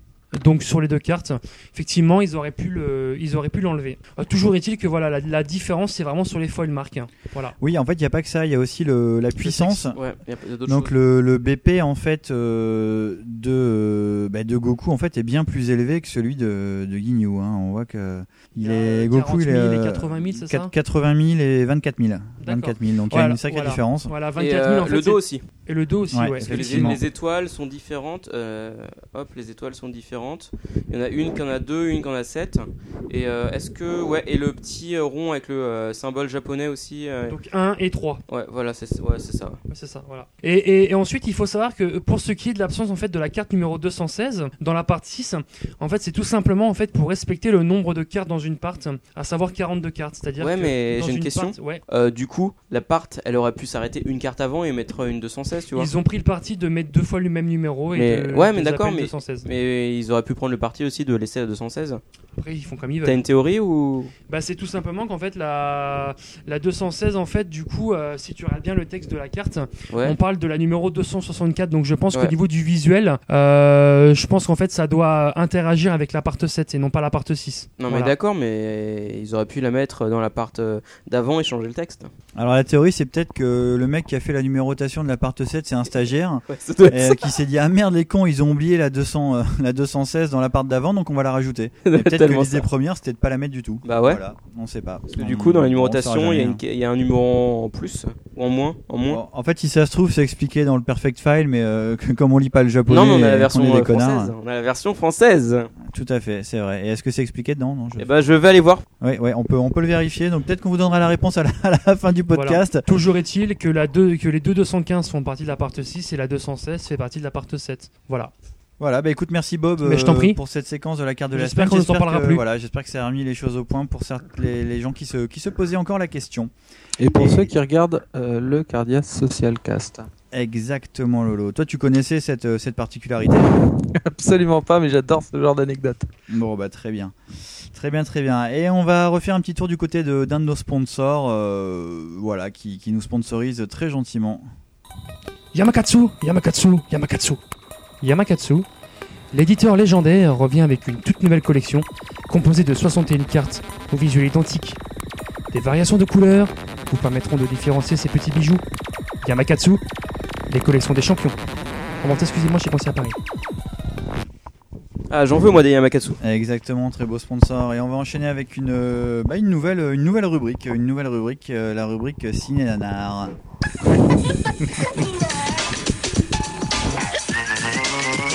Ouais, vous aimez le cinéma? Vous aimez les nanars? C'est la rubrique Ciné Nanar La rubrique Ciné Nanar pour parler de vos nanars préférés. Avec de l'action, du rire Et des gros seins Venez écouter notre rubrique Ciné Nanar Voilà la rubrique Ciné Nanar. Euh, donc eh ben, on va commencer euh, avec euh, quelques, quelques films que vous avez peut-être vus. J'espère que t'as Donc, des bons nanars, hein. euh, Oui, des bons nanars effectivement. Des bons Donc nénés. d'abord on a une petite introduction à ça. Euh, faut savoir que durant les années 80, on a vu émerger euh, peut-être les deux acteurs qui représentent le mieux euh, le, le genre du film d'action. Euh, c'est un peu les figures de proue, hein, si on peut dire, Steven de, de- Seagal. de, ce, de ce type de film. Non, pas Steven Seagal. Quand même, Merde. on va pas non plus plonger Je suis déçu, On- on-. C'est des nanars, mais pas à ce point. Chuck Norris. Donc c'est des acteurs qui ont pu jouer dans des films comme Terminator, Commando, Predator, Total Recall, Rambo, Cobra, etc., Tu etc. veux parler de Jean-Claude Van Damme? Vous l'aurez donc bien compris, à part Bob. On va bien évidemment parler de Sylvester Stallone et d'Arnold Schwarzenegger. Attends, tu tu es en train de me dire qu'ils ont joué dans des nanars Ah là là, mais tu peux pas savoir. Il a un prénom autrichien, le mec, c'est bizarre. Oui, bah. Arnold, c'est autrichien Non, mais Arnold, Sérieux c'est pas autrichien quoi. Attends, le mec d'Arnold et Willy, il est pas autrichien. hein. Je Arnold et quoi. Exactement, Oh. Arnold et Arquin. Donc, euh, bah ouais, ces acteurs ont acquis une petite renommée grâce à ces films d'action. Euh, mais c'est pas de ça dont on va parler. Et non. Puisqu'il faut savoir qu'à la fin des années 80 et surtout dans les années 90, ils se sont essayés à d'autres genres, plus particulièrement à la comédie. Et oui. Cette espèce de contre-emploi qu'on peut par- qui peut parfois fonctionner, euh, là ça a donné naissance à certains des plus gros nanars de l'histoire d'Hollywood, euh, avec des pitchs euh, les plus improbables euh, qu'on a pu voir au cinéma. Donc je vais vous en présenter quelques-uns. On va commencer en 1988, euh, sortait le film Jumeaux, un film d'Ivan Reitman avec un casting euh, au casting Arnold Schwarzenegger, Danny DeVito et Kelly Preston. Ah, je connais pas Kelly Preston. Voilà, donc euh, en fait c'est l'histoire de deux frères jumeaux complètement différents, aussi bien du point de vue physique que moral, qui sont issus d'une expérience génétique. Le but de l'expérience était d'obtenir un, être exceptionnel, donc euh, composé des gènes de six hommes aux multiples qualités. C'est Metal Gear ton truc. Exactement. En fait, ce qu'ils n'avaient pas prévu, euh, les, les petits que ça savants, serait nul. c'est qu'en fait, c'est qu'en fait, la mère porteuse allait donner naissance à des jumeaux. Euh, Julius, donc incarné par Schwarzy, euh, qui est l'homme parfait, Et César. aussi bien en termes de beauté, de musculature, de grandeur et d'intelligence. Romulus. Et Vincent, qui est incarné par Danny DeVito. Julius et Vincent. Julius et Vincent. oh mon dieu, la chute. Et donc Vincent, en fait, c'est un peu le côté raté de l'expérience. Donc, euh, en fait, Julius euh, Arnold, euh, qui euh, donc qui a grandi sur une île paradisiaque, entouré de sa bande de savants qui, qui s'occupaient de lui, euh, il apprend qu'il a un frère jumeau euh, qui a grandi dans un orphelinat à Los Angeles. Et donc il va partir à sa recherche et essayer de le retrouver, sachant que ce frère jumeau en fait est devenu un petit escroc euh, qui, a, qui a pas mal de problèmes dans, dans, dans, dans le monde de la pègre, si je puis dire. Donc euh, voilà, bah écoutez, soyons francs, ça marche pas trop. Hein. C'est euh, c'est un film qui pourtant a bien fonctionné euh, dans les salles. Même en France, c'est du 2 millions d'entrées, ce qui est quand même pas mal, euh, ce qui est même énorme. Bah ouais, surtout à l'époque. Vraiment rien Ce à qui est foutre. énorme. hein. Et en fait, euh, ben voilà, euh, ça veut être une comédie, mais ça fonctionne pas très très bien. C'est pas hyper drôle. Euh, bon, on voit Schwarzy qui joue un peu comme un robot. On voit le mec, enfin, il sait pas parler. Il a, il a vraiment un peu de mal avec ça. Même en version Euh, il fait française. tout le temps, ouais, même en version française, il fait des têtes de con en fait tout le temps. Et euh, De Vito, bah, il en fait des caisses comme d'habitude, mais bon, euh, malheureusement là, euh, vu qu'en face de lui, il y a pas grand chose, il y a pas beaucoup de répartie, bah, c'est pas terrible, terrible. Et donc, euh, bah, une petite information pour vous, une suite est en projet. et, et- et le pire, c'est que blague ça n'est pas une blague. True Attends. story, une suite est vraiment en projet. Et cette fois, au lieu de Attendez, Ah, c'est ça la blague, c'est que cette suite s'appellerait Triplé. Oh putain, Et merde. le troisième frère, Oh putain. pour Il garder, joué par qui pour garder une certaine cohérence avec l'histoire, serait interprété par, je vous le donne en Pascal. Légitimus. Eddie Murphy. Non Les gars, c'est pas une blague, ça c'est fait- pas une blague. Ça fait, un peu comme les, ça fait un peu comme les trois frères. Ah ouais, mais c'est Ah ouais, ça, ouais, exactement. c'est les trois frères. Oh. Vous pouvez vérifier sur Wikipédia, j'ai pas du tout modifié la fiche, mais encore mieux sur Allociné et sur euh, tous les sites IMDB, tous les sites de cinéma que vous connaissez. Euh, en fait, le film est en route et euh, ce serait vraiment Eddie Murphy, le troisième frère. Donc euh, là, vraiment, pour le coup, euh, ça déconne complètement à bloc. Donc on a hâte de voir ce nouveau nanar euh, qui va sans doute être très très bien. Euh, bon, donc Ou un pas. deuxième, on va. Pardon, oui, Lolo? Ou pas. Oui ou pas Bah oui, on verra bien. hein, finalement, Euh, ça peut être un bon film du dimanche soir, quoi. En deuxième partie de soirée. Troisième. Ouais, troisième. Après avoir bu une bouteille de whisky. Bref. Euh, donc ensuite, on va passer un peu rapidement sur euh, l'embrouille. Donc l'embrouille, en fait, non, l'embrouillé dans le sac, pardon. Le titre complet, c'est l'embrouillé dans le sac. C'est un film sorti en 1990 qui est réalisé par John Landis avec Sylvester Stallone au casting. Et en fait, c'est une adaptation de la pièce de théâtre Oscar, mais euh, redéplacée dans le New York des années 30. Donc je vous laisse un petit peu imaginer ce que peut donner Sylvester Stallone qui reprend un rôle qui était tenu à la base dans la version originale par Louis de Funès. Oh, ça doit être magnifique. Sans doute une grande réussite. Mais alors moi je l'ai pas vu donc euh, je peux pas, T'en parles, pas en mais tu l'as pas plus. vu. C'est pas la même, Non c'est non pas mais la je même pouvais pas. hein. euh, oui voilà je pouvais pas euh, passer outre ce film donc euh, je suis su qu'il existait mais, du coup? Ah mais parce que je me suis un peu renseigné pour faire ma rubrique quand même Juju. Attends c'est pas euh, attends c'est une rubrique nanar mais on essaie quand même la d'être sérieux quoi. ici c'est le Euh, Cardin Social Club quoi. Voilà on est sérieux ici.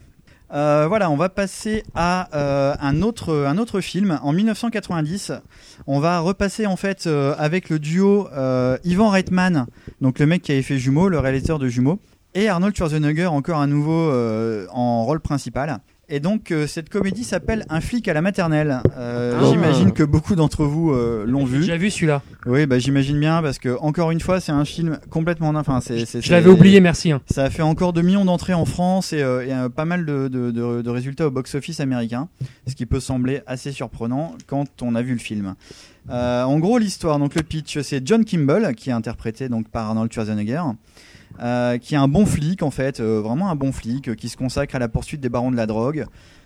Et après plusieurs années de traque, il arrive enfin à mettre la main sur le caïd local et à le mettre sous les verrous. Et en fait, il part à la recherche de l'ex-femme donc de ce, petit caïd pour qu'elle témoigne contre lui. Et en fait, afin de l'approcher, cette, donc cette femme qui est en fait institutrice en maternelle ou euh, non, je sais pas, ça s'appelle pas comme ça, je crois aux États-Unis, c'est euh, c'est plus jardin d'enfants. Kindergarten. Comme ça, voilà, kindergarten. Euh, en fait, une de ses collègues flics doit normalement s'infiltrer en fait dans l'école en tant que nouvelle institutrice pour ensuite l'approcher et puis en savoir un peu plus sur elle et essayer de voir si elle peut témoigner contre son ex-mari. Malheureusement, cette collègue tombe malade et donc en fait, ces cons de la police, ils trouvent rien de mieux à faire que d'envoyer Schwarzy à sa place quoi. C'est-à-dire qu'ils avaient personne d'autre à la place que lui en tant qu'instituteur. Donc en fait, tout le ressort comique du, fi- du film est basé sur la capacité, ou plutôt la non-capacité de Schwarzy à gérer les enfants. Ça nous donne des scènes complètement débiles où en fait il est complètement dépassé par les gamins qui font tout et n'importe quoi. Euh, donc c'est vraiment pénible à voir parce qu'en fait euh, la majorité du film c'est des gamins qui hurlent et lui qui sait pas gérer. Euh, bon évidemment ce grand tombeur de Schwarzy va se rapprocher de l'ex-femme, de son gamin, il va finir par la pécho etc. Cochon, va. Euh, je, vous, je vous spoil un peu, mais c'est vraiment pas très grave. hein. Et en fait, euh, bon bah le, voilà, le, le- le- le petit rebondissement dans le film, c'est que en fait le, le petit Kaïd va être libéré parce qu'en fait l'un des témoins clés va se faire tuer, donc du coup bah il y a plus de témoins à charge, donc du coup le mec va, va pouvoir sortir de prison et donc euh, bah, il va vouloir aller euh, aller tuer son ex-femme et donc voilà il va y avoir une petite scène d'action quand même vu qu'on a choisi sous la main autant faire un truc un peu un peu action à la fin et euh, voilà c'est euh, c'est bien de la merde on va dire. hein. Le scénar tient sur un sur un petit post-it. Voilà, faut aimer les films avec les gamins qui hurlent. euh, bon, il y en a peut-être qui aiment bien, mais on peut quand même le classer assez facilement dans les, dans les bons nanars d'Hollywood. Et donc, on va continuer avec un autre film. Un film qui cette fois-ci, euh, cette fois-ci va mettre en scène euh, notre cher ami Sylvester Stallone. C'est un film qui est sorti en 1992, réalisé par Roger Spottiswoode, donc le mec inconnu. Il a dû faire que Ça rien. Je pense qu'après ça, il a, il, s'est- il a été rayé des listes de. Je sais de quel tu vas parler. Oui. J'espère que c'est dis-moi, celui-là. dis-moi si Arrête tu ou ma mère va tirer. Exactement. Oh, putain je l'ai vu, je l'ai vu, je l'ai Il est vu. trop bon Voilà, vu. voilà, ben, C'est Jean-Philippe très bien. 85 qui me l'a conseillé. Oh mon dieu Donc euh, ce fameux film Arrête où ma mère va tirer. Euh, donc le pitch euh, Joe Bomoski, Bomoski ouais ça se prononce comme ça. Donc Sylvester Stallone qui est un flic de Los Angeles. Voilà qui, euh, qui est plutôt un flic assez musclé hein, pour résoudre pour résoudre les crimes. Voilà il n'hésite pas à aller, aller au charbon, à faire un peu de tabassage, à tirer sur tout ce qui bouge. Et en fait il est en couple avec sa supérieure hiérarchique. Euh, bon, les choses vont tourner un peu au vinaigre pour notre ami Joe, parce qu'en plus de se faire larguer par sa nana, euh, sa mère va débarquer chez lui, une gentille petite vieille dame, euh, avec son chien, et va un peu foutre le souk dans sa vie. C'est-à-dire qu'elle va essayer de, s'occuper de tout, à la fois de sa vie sentimentale, et surtout elle va faire une belle connerie, c'est-à-dire qu'un jour elle va vouloir ranger son, appartement, le nettoyer, et va décider de nettoyer son arme à feu. Et comme en fait, enfin son arme de service. Et comme en fait elle l'endommage, elle décide en fait d'aller euh, d'aller dans la rue, dans les, dans les quartiers un peu pourris, et d'acheter une arme, euh, ben, euh, voilà, un petit escroc, euh, une arme de contrebande, évidemment. Une arme plus améliorée. Exactement. Plus Un Gatling. améliorée. Et en fait, il se trouve qu'en achetant cette arme, enfin un, un petit peu après avoir acheté cette arme, elle va être témoin d'un d'un meurtre en fait, le meurtre du mec qui lui a vendu l'arme, justement. Donc le mec, il a un rôle hyper important dans le film finalement. Et euh, donc de ce fait-là, ben, euh, il y, a, euh, il y a la majorité des, des, des- des escrocs et des, euh, et, des caïds du coin qui vont, qui vont en avoir après sa mère. Et donc en fait, euh, bah, malgré tout, elle va quand même se mêler de, l'enquête pour essayer de résoudre ce, crime. Et donc voilà, elle va, euh, elle va être là tout le temps. Et c'est pour ça le nom du film Arrête tout meilleur à tirer parce que bah voilà, c'est une vieille dame qui ma foi un peu la, pêche et essaie un peu de faire chier tout le monde. Euh, et donc voilà, tout l'humour est centré sur le couple Sylvester Stallone et sa maman. Voilà, elle fait, elle fait, elle fait plein de merde. Et bon, c'est, ça marche pas mal si on a 10 ans, mais, mais ça a quand même très très mal vieilli. Euh, c'est ce que j'allais dire, euh, maintenant. Alain. Ça nous rappelle les, les- les soirées du dimanche soir sur TF1 au début des années 90. Oui, mais c'est exactement ça. Voilà. Merci à toi pour ce petit revival. Mais je t'en prie, ça fait plaisir. Tu peux, te donc, remettre, euh, tu, tu peux te remettre le début euh, des films quand ça commence sur, You- sur euh, YouTube. Oui, voilà, exactement, hein, exactement. Et là, je vais boire un petit coup parce que j'ai un peu soif à force de parler. J'espère que tu vas pas nous parler de Junior, parce que là, franchement, je fais une syncope. hein. Et bien là, on arrive effectivement à mon film préféré, enfin préféré dans les nanars. C'est un vrai petit chef-d'œuvre. Celui-là, il faut absolument le regarder, même si, euh, même si je vous en donne pas envie. Il faut voir ce que c'est, tellement c'est impressionnant. Donc c'est à nouveau le duo Ivan Reitman et Arnold Schwarzenegger, à croire qu'il voulait pas se lâcher ou que Schwarzenegger était devenu son acteur fétiche. Et on peut même parler de trio, puisqu'on a à nouveau Danny DeVito dans l'histoire. Et effectivement, c'est le film Junior. Eh, Alors Alain, je, je- juste, t'es- en fait, t'as ton papier à côté de moi, mais je Ouais. te jure que je n'ai pas regardé. Ah mais je me doute parce que tu vois bien la chronologie du truc, parce que c'est là je suis en train de vous faire dans l'ordre dans l'ordre chronologique de sortie. Donc on voit bien que les mecs en fait à force d'avoir utilisé un petit peu les ressorts euh, euh, films d'action, version comique, euh, voilà, d'utiliser euh, les, les personnages un peu à contre-emploi, et ben là en fait ils sont arrivés dans une situation complètement dingue. Donc euh, le pitch, je vais vous le- l'expliquer, vous allez vous régaler je pense avec ça. Donc poussé par son associé Larry Aborgast, le docteur Alex S, qui est interprété par Arnold Schwarzenegger, Larry Aborgast étant Danny DeVito, décide de tester son traitement sur les grossesses sans risque sur lui-même. Il dérobe donc un ovule dans un laboratoire, il se l'implante et tombe enceint. Eh oui, pas enceinte, mais enceinte. C'est tellement con. Fabuleux. Et donc il va découvrir les mésaventures de la maternité, et il va très très vite déchanter. Non mais attendez, what the fuck? Non mais c'est sérieux ça Enfin, le film repose sur le fait que ce connard de Schwarzenegger se retrouve en cloque. Non mais C'est vraiment sérieux. Et on suit son quotidien d'homme en cloque quoi. Donc ça c'est le film.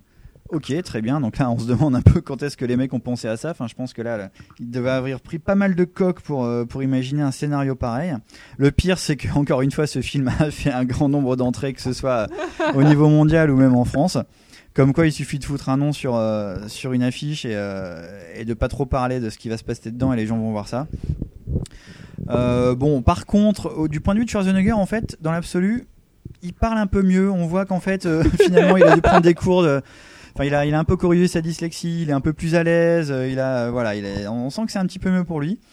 Mais à part ça, euh, rien de plus à en tirer. Qu'est-ce qu'on peut en dire d'autre? Ben voilà, à la fin, il accouche de sa fille. Bon, évidemment, il accouche par césarienne. Hein. Vous imaginez bien qu'il a pas chié sa gamine. c'est un peu violent. Euh, et donc il décide d'appeler la gamine Junior. Et puis euh, voilà, bah, la scène de fin, C'est euh, la scène de fin, c'est euh, Schwarzy avec sa meuf et euh, la gamine dans les bras, et euh, donc De Vito avec sa nana aussi, qui ont aussi eu un gamin eux par voie euh, naturelle, si je puis dire. Et ils ont tous envie d'en avoir un deuxième. Et puis là, bah, Schwarzy suggère à De Vito de lui-même se, se faire inséminer un ovule pour que ce soit lui qui porte le gamin cette fois-ci. Je pense que les mecs avaient très envie de faire une suite, et bah, finalement, Il y a pas eu la suite? Il n'y a pas eu de suite, quoi. Parce que vraiment, la fin, ça, ça laisse présager que ce sera De Vito qui sera enceinte et en- enceint, pardon. Et en fait, non. Donc voilà, c'est un très grand film. hein, je vous le conseille évidemment. Euh, c'est assez fabuleux. Voilà, et donc ça c'était l'avant-dernier, on va dire, parce que le dernier, bon, ça va être très très court, euh, parce que ce film-là, il faut vraiment rien en dire de plus. C'est très rapide. C'est un autre film avec Schwarzenegger qui est réalisé par Brian Levant, qui s'appelle La course aux jouets. Encore Dieu. une fois, une comédie. Oh, voilà, c'est Schwarzy qui, en très bon père de famille, tente par tous les moyens d'obtenir la veille de Noël. Donc le mec, enfin, imaginez quoi, la veille de Noël, il achète les jouets pour son gamin. Non, Et mais c'est quoi ça euh, voilà, ça, son moi gamin aussi. a, a acheté pas de gamin a commandé un Turboman au Père. Noël. Et donc voilà, il va passer tout le film, et vraiment tout le film, à essayer de récupérer ce fameux Turboman en passant de magasin de jouets en magasin de jouets. Il va se faire un ennemi intime, un autre mec qui veut absolument trouver le Turboman. Et euh, voilà, tout le film est reposé là-dessus, sur le fait que qui des deux va réussir à avoir le dernier Turboman sans doute présent euh, dans l'intégralité de la ville. Alors je sais même pas si ça se passe à New York, à Los Angeles. Enfin, une grande ville, assurément. Mais bon, voilà, c'est euh, c'est aussi un film que sans doute beaucoup d'entre vous ont vu et qu'il faut absolument pas revoir. Voilà, voilà. Moi, ce qui Donc me fait, oui, dis-moi. moi, ce qui me fait flipper, c'est que tous tes films, je les ai vus en fait. Oui, mais en fait, Tu fais partie des 2 millions à chaque fois. Et effectivement, et moi, à part, euh, à part le, le- le- le film, euh, j'ai oublié le nom, mais, mais le, le- le remake d'Oscar euh, fait par, fait par Stallone. Je, je l'ai vu aussi. que moi, moi, je l'ai pas vu quoi. C'est le seul que j'ai pas vu. Les autres, bah, je les ai vus quand j'avais euh, quand j'avais euh, 10 ans à peu près. Et puis euh, bah, voilà, c'était euh, un peu plus de 10 ans même. hein. Il y en a beaucoup Mais sur bon. le forum qui se sentent moins seuls aussi. Là, je vois à l'instant là Ouais, qui les ont vus pense aussi. que beaucoup d'entre d'entre vous ont vu ces Ah, films. ouais, tout le monde Enfin, sauf moi, mais. non, Et même si on a pu aimer quand on était petit avec un peu de recul, très franchement, il vaut mieux pas les regarder. quoi. Une fois, mais pas deux quoi. Bon, alors, pour euh, symboliser les films que t'as regardés, dont t'as parlé.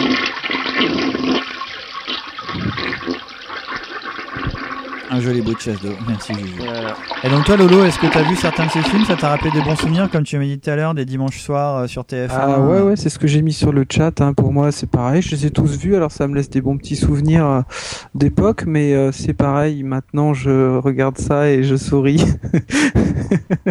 je ne les regarderai Ouais, enfin, pas. moi je pleure hein, presque, hein, franchement. euh, je pleure du Non, sang même, je non, crois, quand non, je regarde ça. quoi. Voilà, fallait les voir à 10 ans, ouais. C'était rigolo.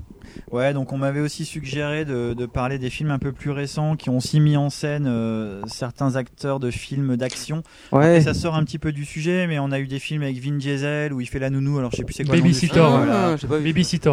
Voilà, c'est un peu le même concept en fait où on va prendre. On n'aura une- pas le même regard attendri dessus. Oui, mais c'est ça. Et puis voilà, c'est un peu, c'est le, le même concept d'un- d'une brute de film d'action qu'on va mettre dans un dans un thème un peu un peu comique euh, et un peu à contre-emploi. À contre-courant. Voilà, ça peut ça peut fonctionner, euh, mais bon, euh, pas très longtemps quoi. Oui. Excellente rubrique. euh, Eh mon- bien, je te remercie. On va passer à la, bon. à la rubrique suivante du coup, qui est euh, qui est la rubrique euh, de Bob. De Bob De moi. Yeah.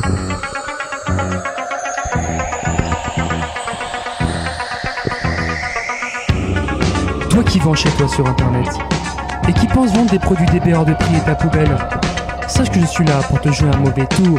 Rubrique folie, rubrique folie, folie Béyaou. Oh yeah. Rubrique folie, rubrique folie, folie Béyaou. Et c'est qui le lion maintenant? Et c'est qui le lion maintenant? Qui est le lion? Qui est le lion? Alors effectivement, vous l'avez, euh, vous l'avez sans doute reconnu, euh, rubrique qui avait été très, euh, très Décrié. décriée, effectivement, et plébiscitée par euh, tout le monde. Extrêmement plébiscité. voilà, par euh, les gens sur le forum. On va se refaire un petit coup de folie eBay Yahoo puisque euh, il y a beaucoup de, de choses sur ces deux sites d'enchères qui sont un petit peu hors du commun. Et pour cette nouvelle rubrique, en fait, je me suis uniquement centré sur eBay puisqu'en fait il y avait tellement de, de bouse entre guillemets de, de choses extrêmement rigolotes sur euh, eBay que j'ai même pas eu besoin d'aller sur Yahoo. Voilà. Donc on va commencer tout de suite en douceur euh, dans, la co- dans la catégorie objet swag Dragon Ball. Donc euh, je, je pense que vous savez tous ce que ça veut dire swag. Absolument pas. Est-ce que Ah tu bah peux vas-y, m'expliquer non, non, vas-y, dis. C'est euh, être euh, montré, euh, voilà, se montrer, voilà, dans son plus beau jour. entre Se montrer, guillemets. voilà, dans son plus beau jour. J'aimerais le Dragon Ball Z, le Dragon Ball Z Phone Charm euh, au prix en chair de 2,53€ et proposé Charme. par Silhouette of Shadow. Charm, oui, en anglais. Charme. Charme. Alors qu'est-ce que c'est en fait? C'est un magnifique petit porte-téléphone en fait pour customiser son smartphone. Et en fait c'est représenté par Kame Sennin sur un petit carré orange pailleté. Le mec du forum? Euh, non, ce n'est pas le mec du forum. Ah, d'accord. Voilà. Euh, c'est un accessoire parfait pour se démarquer des autres et montrer au monde entier qu'on est swag. Voilà. Ah bah. Mais ça, c'est écrit dans l'annonce. Voilà, exactement. Ah, putain de merde. Ah ouais, d'accord, ok, super.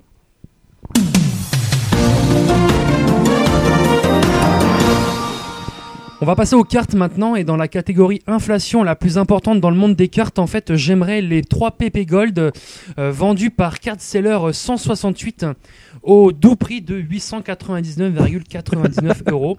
C'est très précis, C'est attention. assez précis, en effet. C'est très précis. Surtout que lui, du coup, il doit les convertir derrière en, en En HK dollars. en HK Voilà, ce qui effectivement. Ce qui doit donner un truc Tu, tu, complètement tu multiplies par 10. Et là, du coup, tu as beaucoup de zéros. Voilà.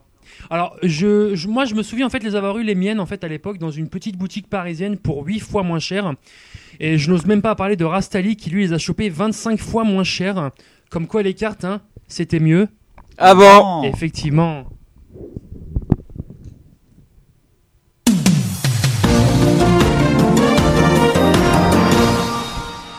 Dans la catégorie profil zéro, euh, qui croit avoir de l'or dans les mains avec zéro description, mais c'est pas grave car je mets des cartes brillantes sur la photo. Oh. Je demande Vali Mat. Donc, Ah, Valimat, le frère de Borimat. ah mon dieu. Merde.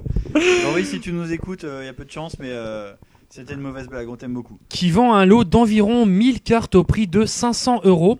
Alors le truc drôle en fait dans l'annonce, c'est que la personne en fait a dû confondre eBay avec Le Bon Coin, car elle met, je cite, je ne veux pas le brader, donc en parlant du lot.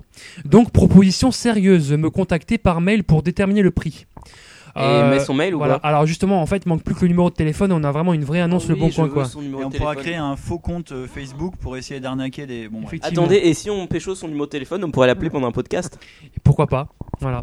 ce serait hyper stylé. Et enfin, le petit clin d'œil en fait à sa dernière phrase également, en fait, c'est me contacter par mail pour déterminer le prix. Donc en fait, moi j'interprète ça par, euh, bah, j'ai mis un prix au hasard, mais t'inquiète, on va négocier à plus ou moins 50 euros. Voilà. Donc bref, un, un lot à, à zapper en fait. Ok, Voilà. on va le zapper.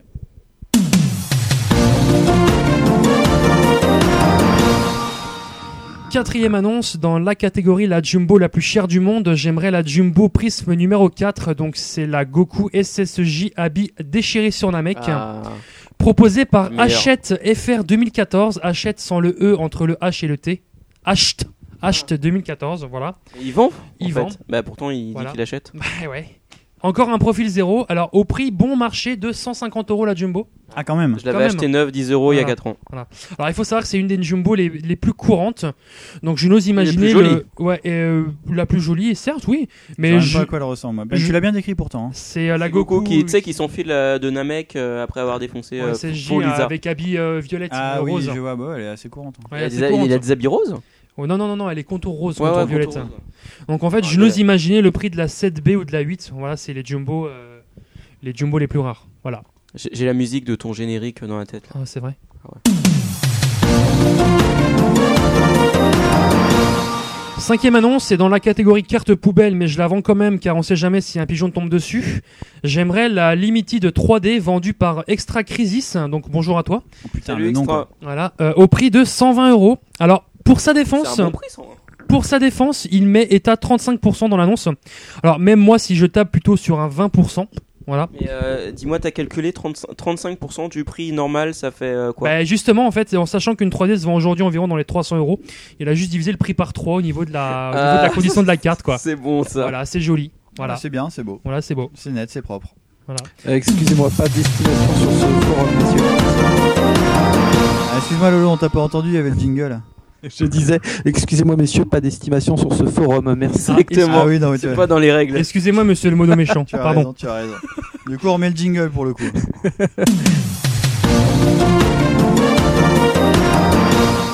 Euh, dans la catégorie je vends un truc, mais en réalité c'est toujours en rupture de stock, euh, je demande AB euh, Pro Accessoires, Ah, voilà, qui vend le coffret des 7 boules de cristal Dragon Ball au prix rupture de stock de 999 euros. Voilà.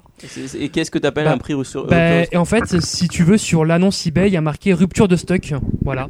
Mais dans le. euh, Sur la photo. Ah, ok, d'accord. Sur la photo, il y a marqué rupture de stock. Voilà. Mais comment il peut le vendre alors Bah, c'est bah, c'est ça le truc. T'as essayé de l'acheter Voilà. Comble du luxe, la livraison est gratuite. Alors, ça me rassure un peu car mon bon, moi ça va, je suis prêt à payer pour ne jamais recevoir un objet, mais quand même les frais de port, euh, faut quand même pas pousser. Hein, Donc, rien. si, si un des membres du chat a envie de l'acheter, euh, bah, euh, comme ça, il nous fera un petit retour et ça pourra faire un petit message répondeur euh, pour un futur podcast. Effectivement.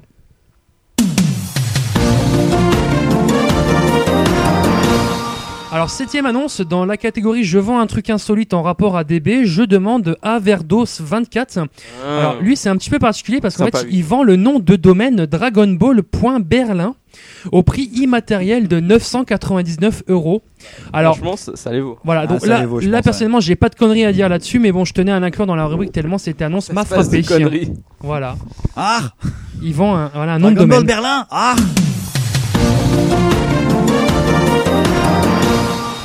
dans la catégorie Mon vêtement coûte aussi cher qu'un Louis Vuitton, je demande euh, 4G accessoires, accessories, pardon, qui vend un t-shirt Black Star Dragon Ball au prix incroyable de 890 euros, plus 63 euros de frais de port. Non, sérieusement. Sérieusement?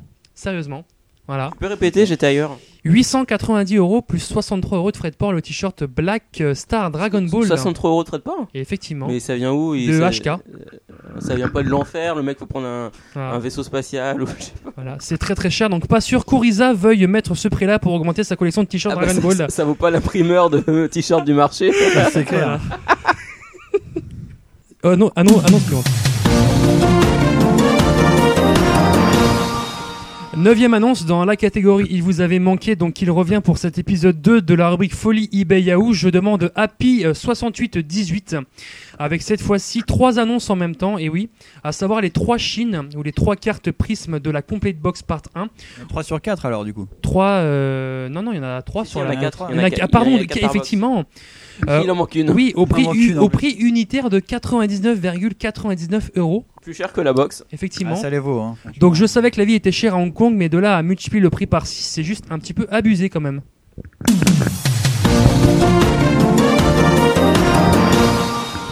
Dixième annonce dans la rubrique Je pique les visuels des autres pour en faire des fancards. Vous l'aurez euh, deviné. Je demande Master Kiff. euh, et oui, c'est un petit peu la mascotte de la rubrique.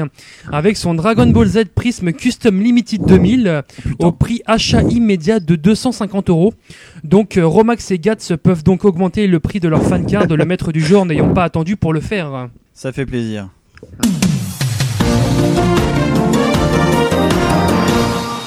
Onzième et avant-dernière euh, annonce dans la Ah non, pas catégorie. Ma carte vaut cher car il y a une tête de Satan dessus. J'aimerais Phoenix Enterprise ou Enterprise en anglais avec la jolie Super Battle ou Power Level pour les noobs. Eden Prism numéro 702 part 16 Mmh. au prix Souchiron de C'est la fameuse 59,99 Souchiron. euros. C'est la Souchiron. Oui. Ah, Souchiron. À ce prix-là, mieux vaut aller sur Yahoo et l'acheter à 500 yens, même avec les frais de port et d'intermédiaire, ça sera toujours 4 fois moins cher, à bon entendeur. Ah bon entendeur, salut. Ah non, pas salut, il y en a une de plus.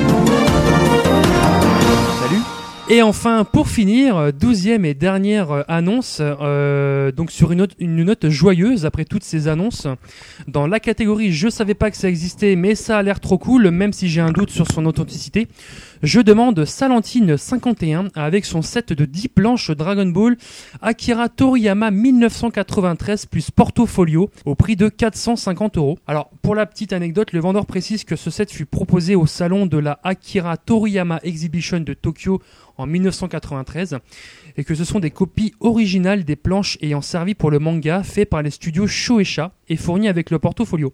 Donc une jolie annonce qui a aussi sa place parmi toutes ces bouses citées plus haut. Même si on sait pas en fait si c'est un Si truc vrai, vrai c'est-à-dire qu'en fait on n'a jamais vu ce truc, mais il n'y a pas de certificat d'authenticité ou de Effectivement. machin. Et Shueisha euh, Donc c'est peut-être vrai. Oui, les studios Shueisha, bon, c'était plutôt Ouais. Studio à la base, donc euh, Ouais, on sait pas carrément. trop. Mais peut-être que c'est vrai, peut-être que c'est pas vrai. effectivement. Voilà. Voilà. Merci Le à mystère tous. est ouvert. Et pour finir sa rubri- cette rubrique, vu que j'ai adoré le jingle,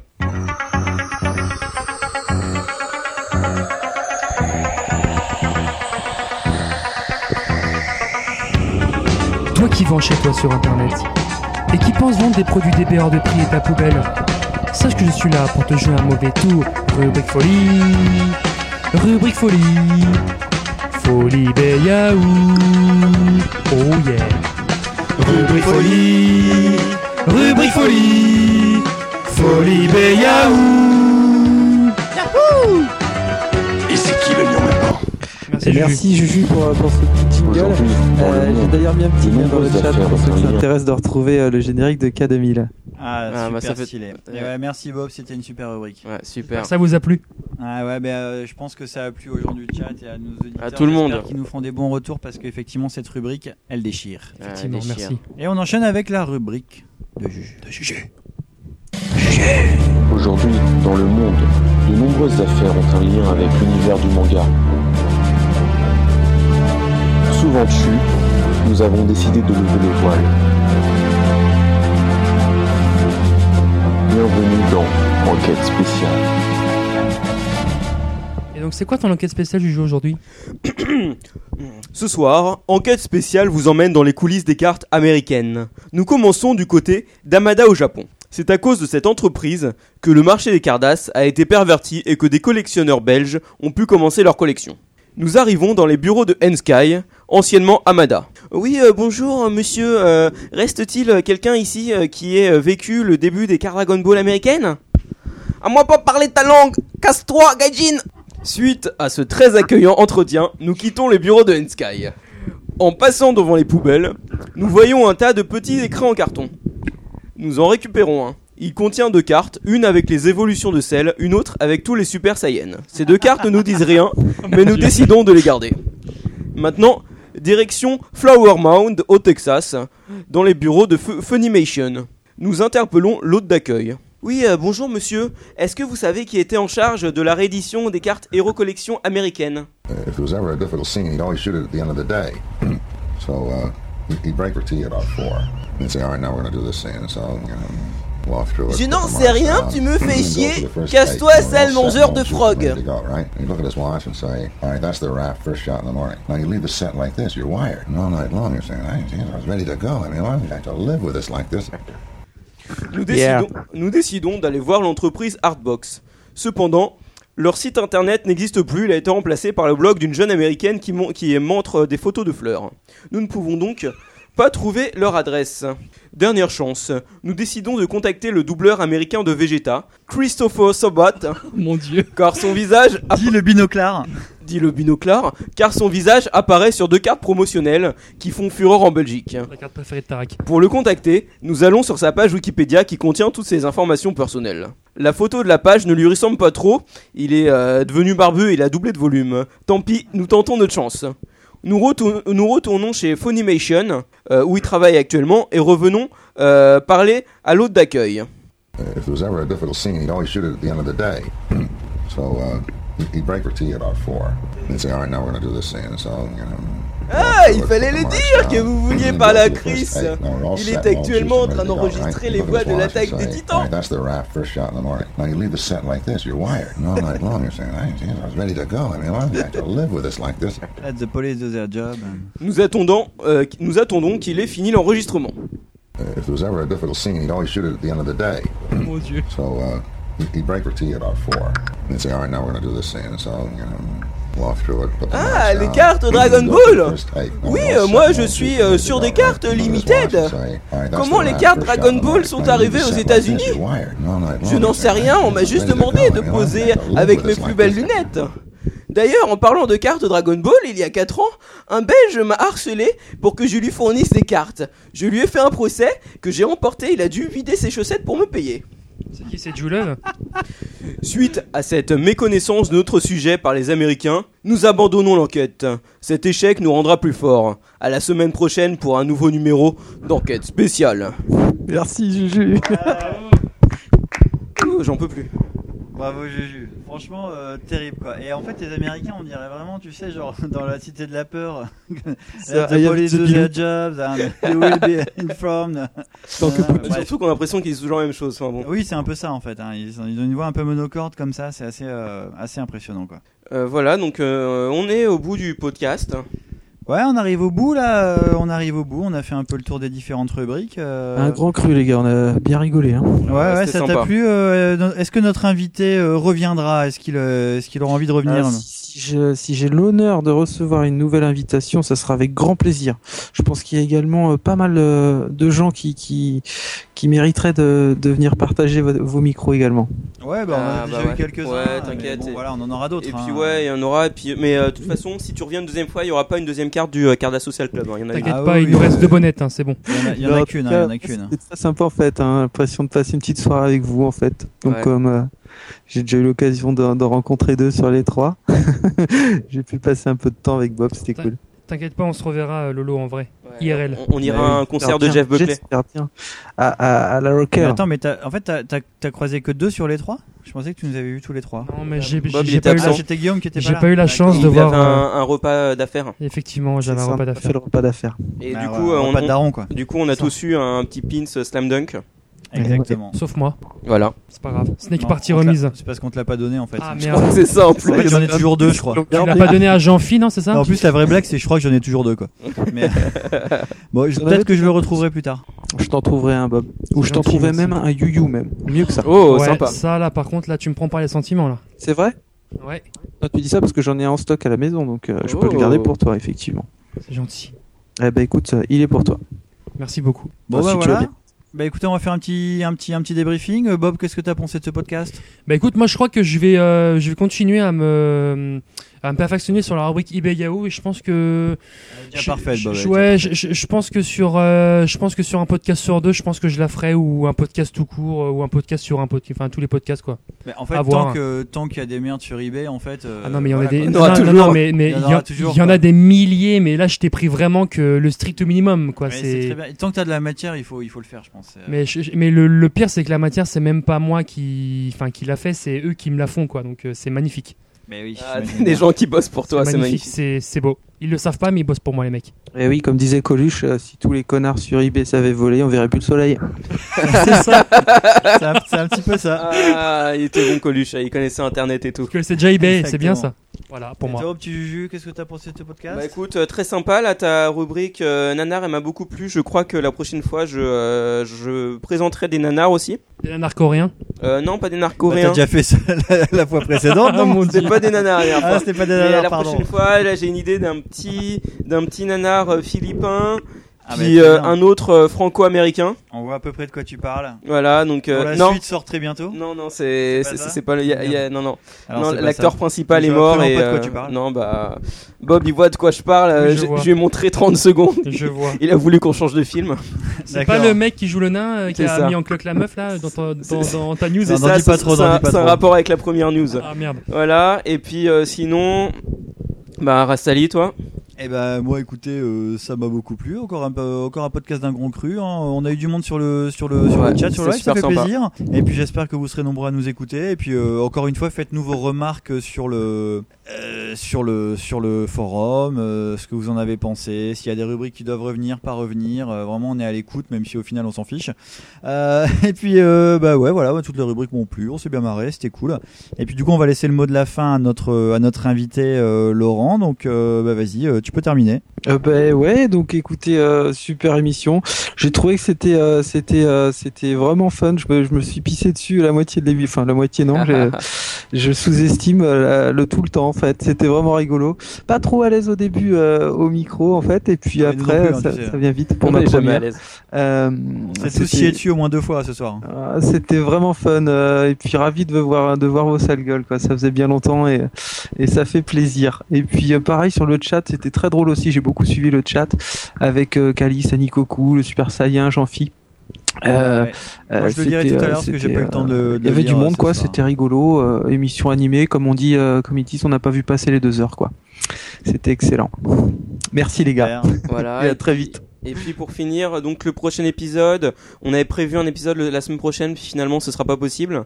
Donc euh, a priori, on va essayer dans deux semaines. Avec un épisode Voilà. un peu particulier avec un. Ouais, on va, un on va autre pas faire de, on va faire du fake teasing, mais euh, ce sera un épisode euh, un peu spécial sur un thème spécial qui va sans doute euh, prendre euh, l'intégralité de, de la durée du podcast parce qu'il y a beaucoup de choses à, à dire sur ce thème. Donc, euh, donc voilà, euh, vous aurez, euh, vous aurez la surprise à ce moment-là. On vous tiendra évidemment au courant. En tout cas, merci à tous. Gros bisous.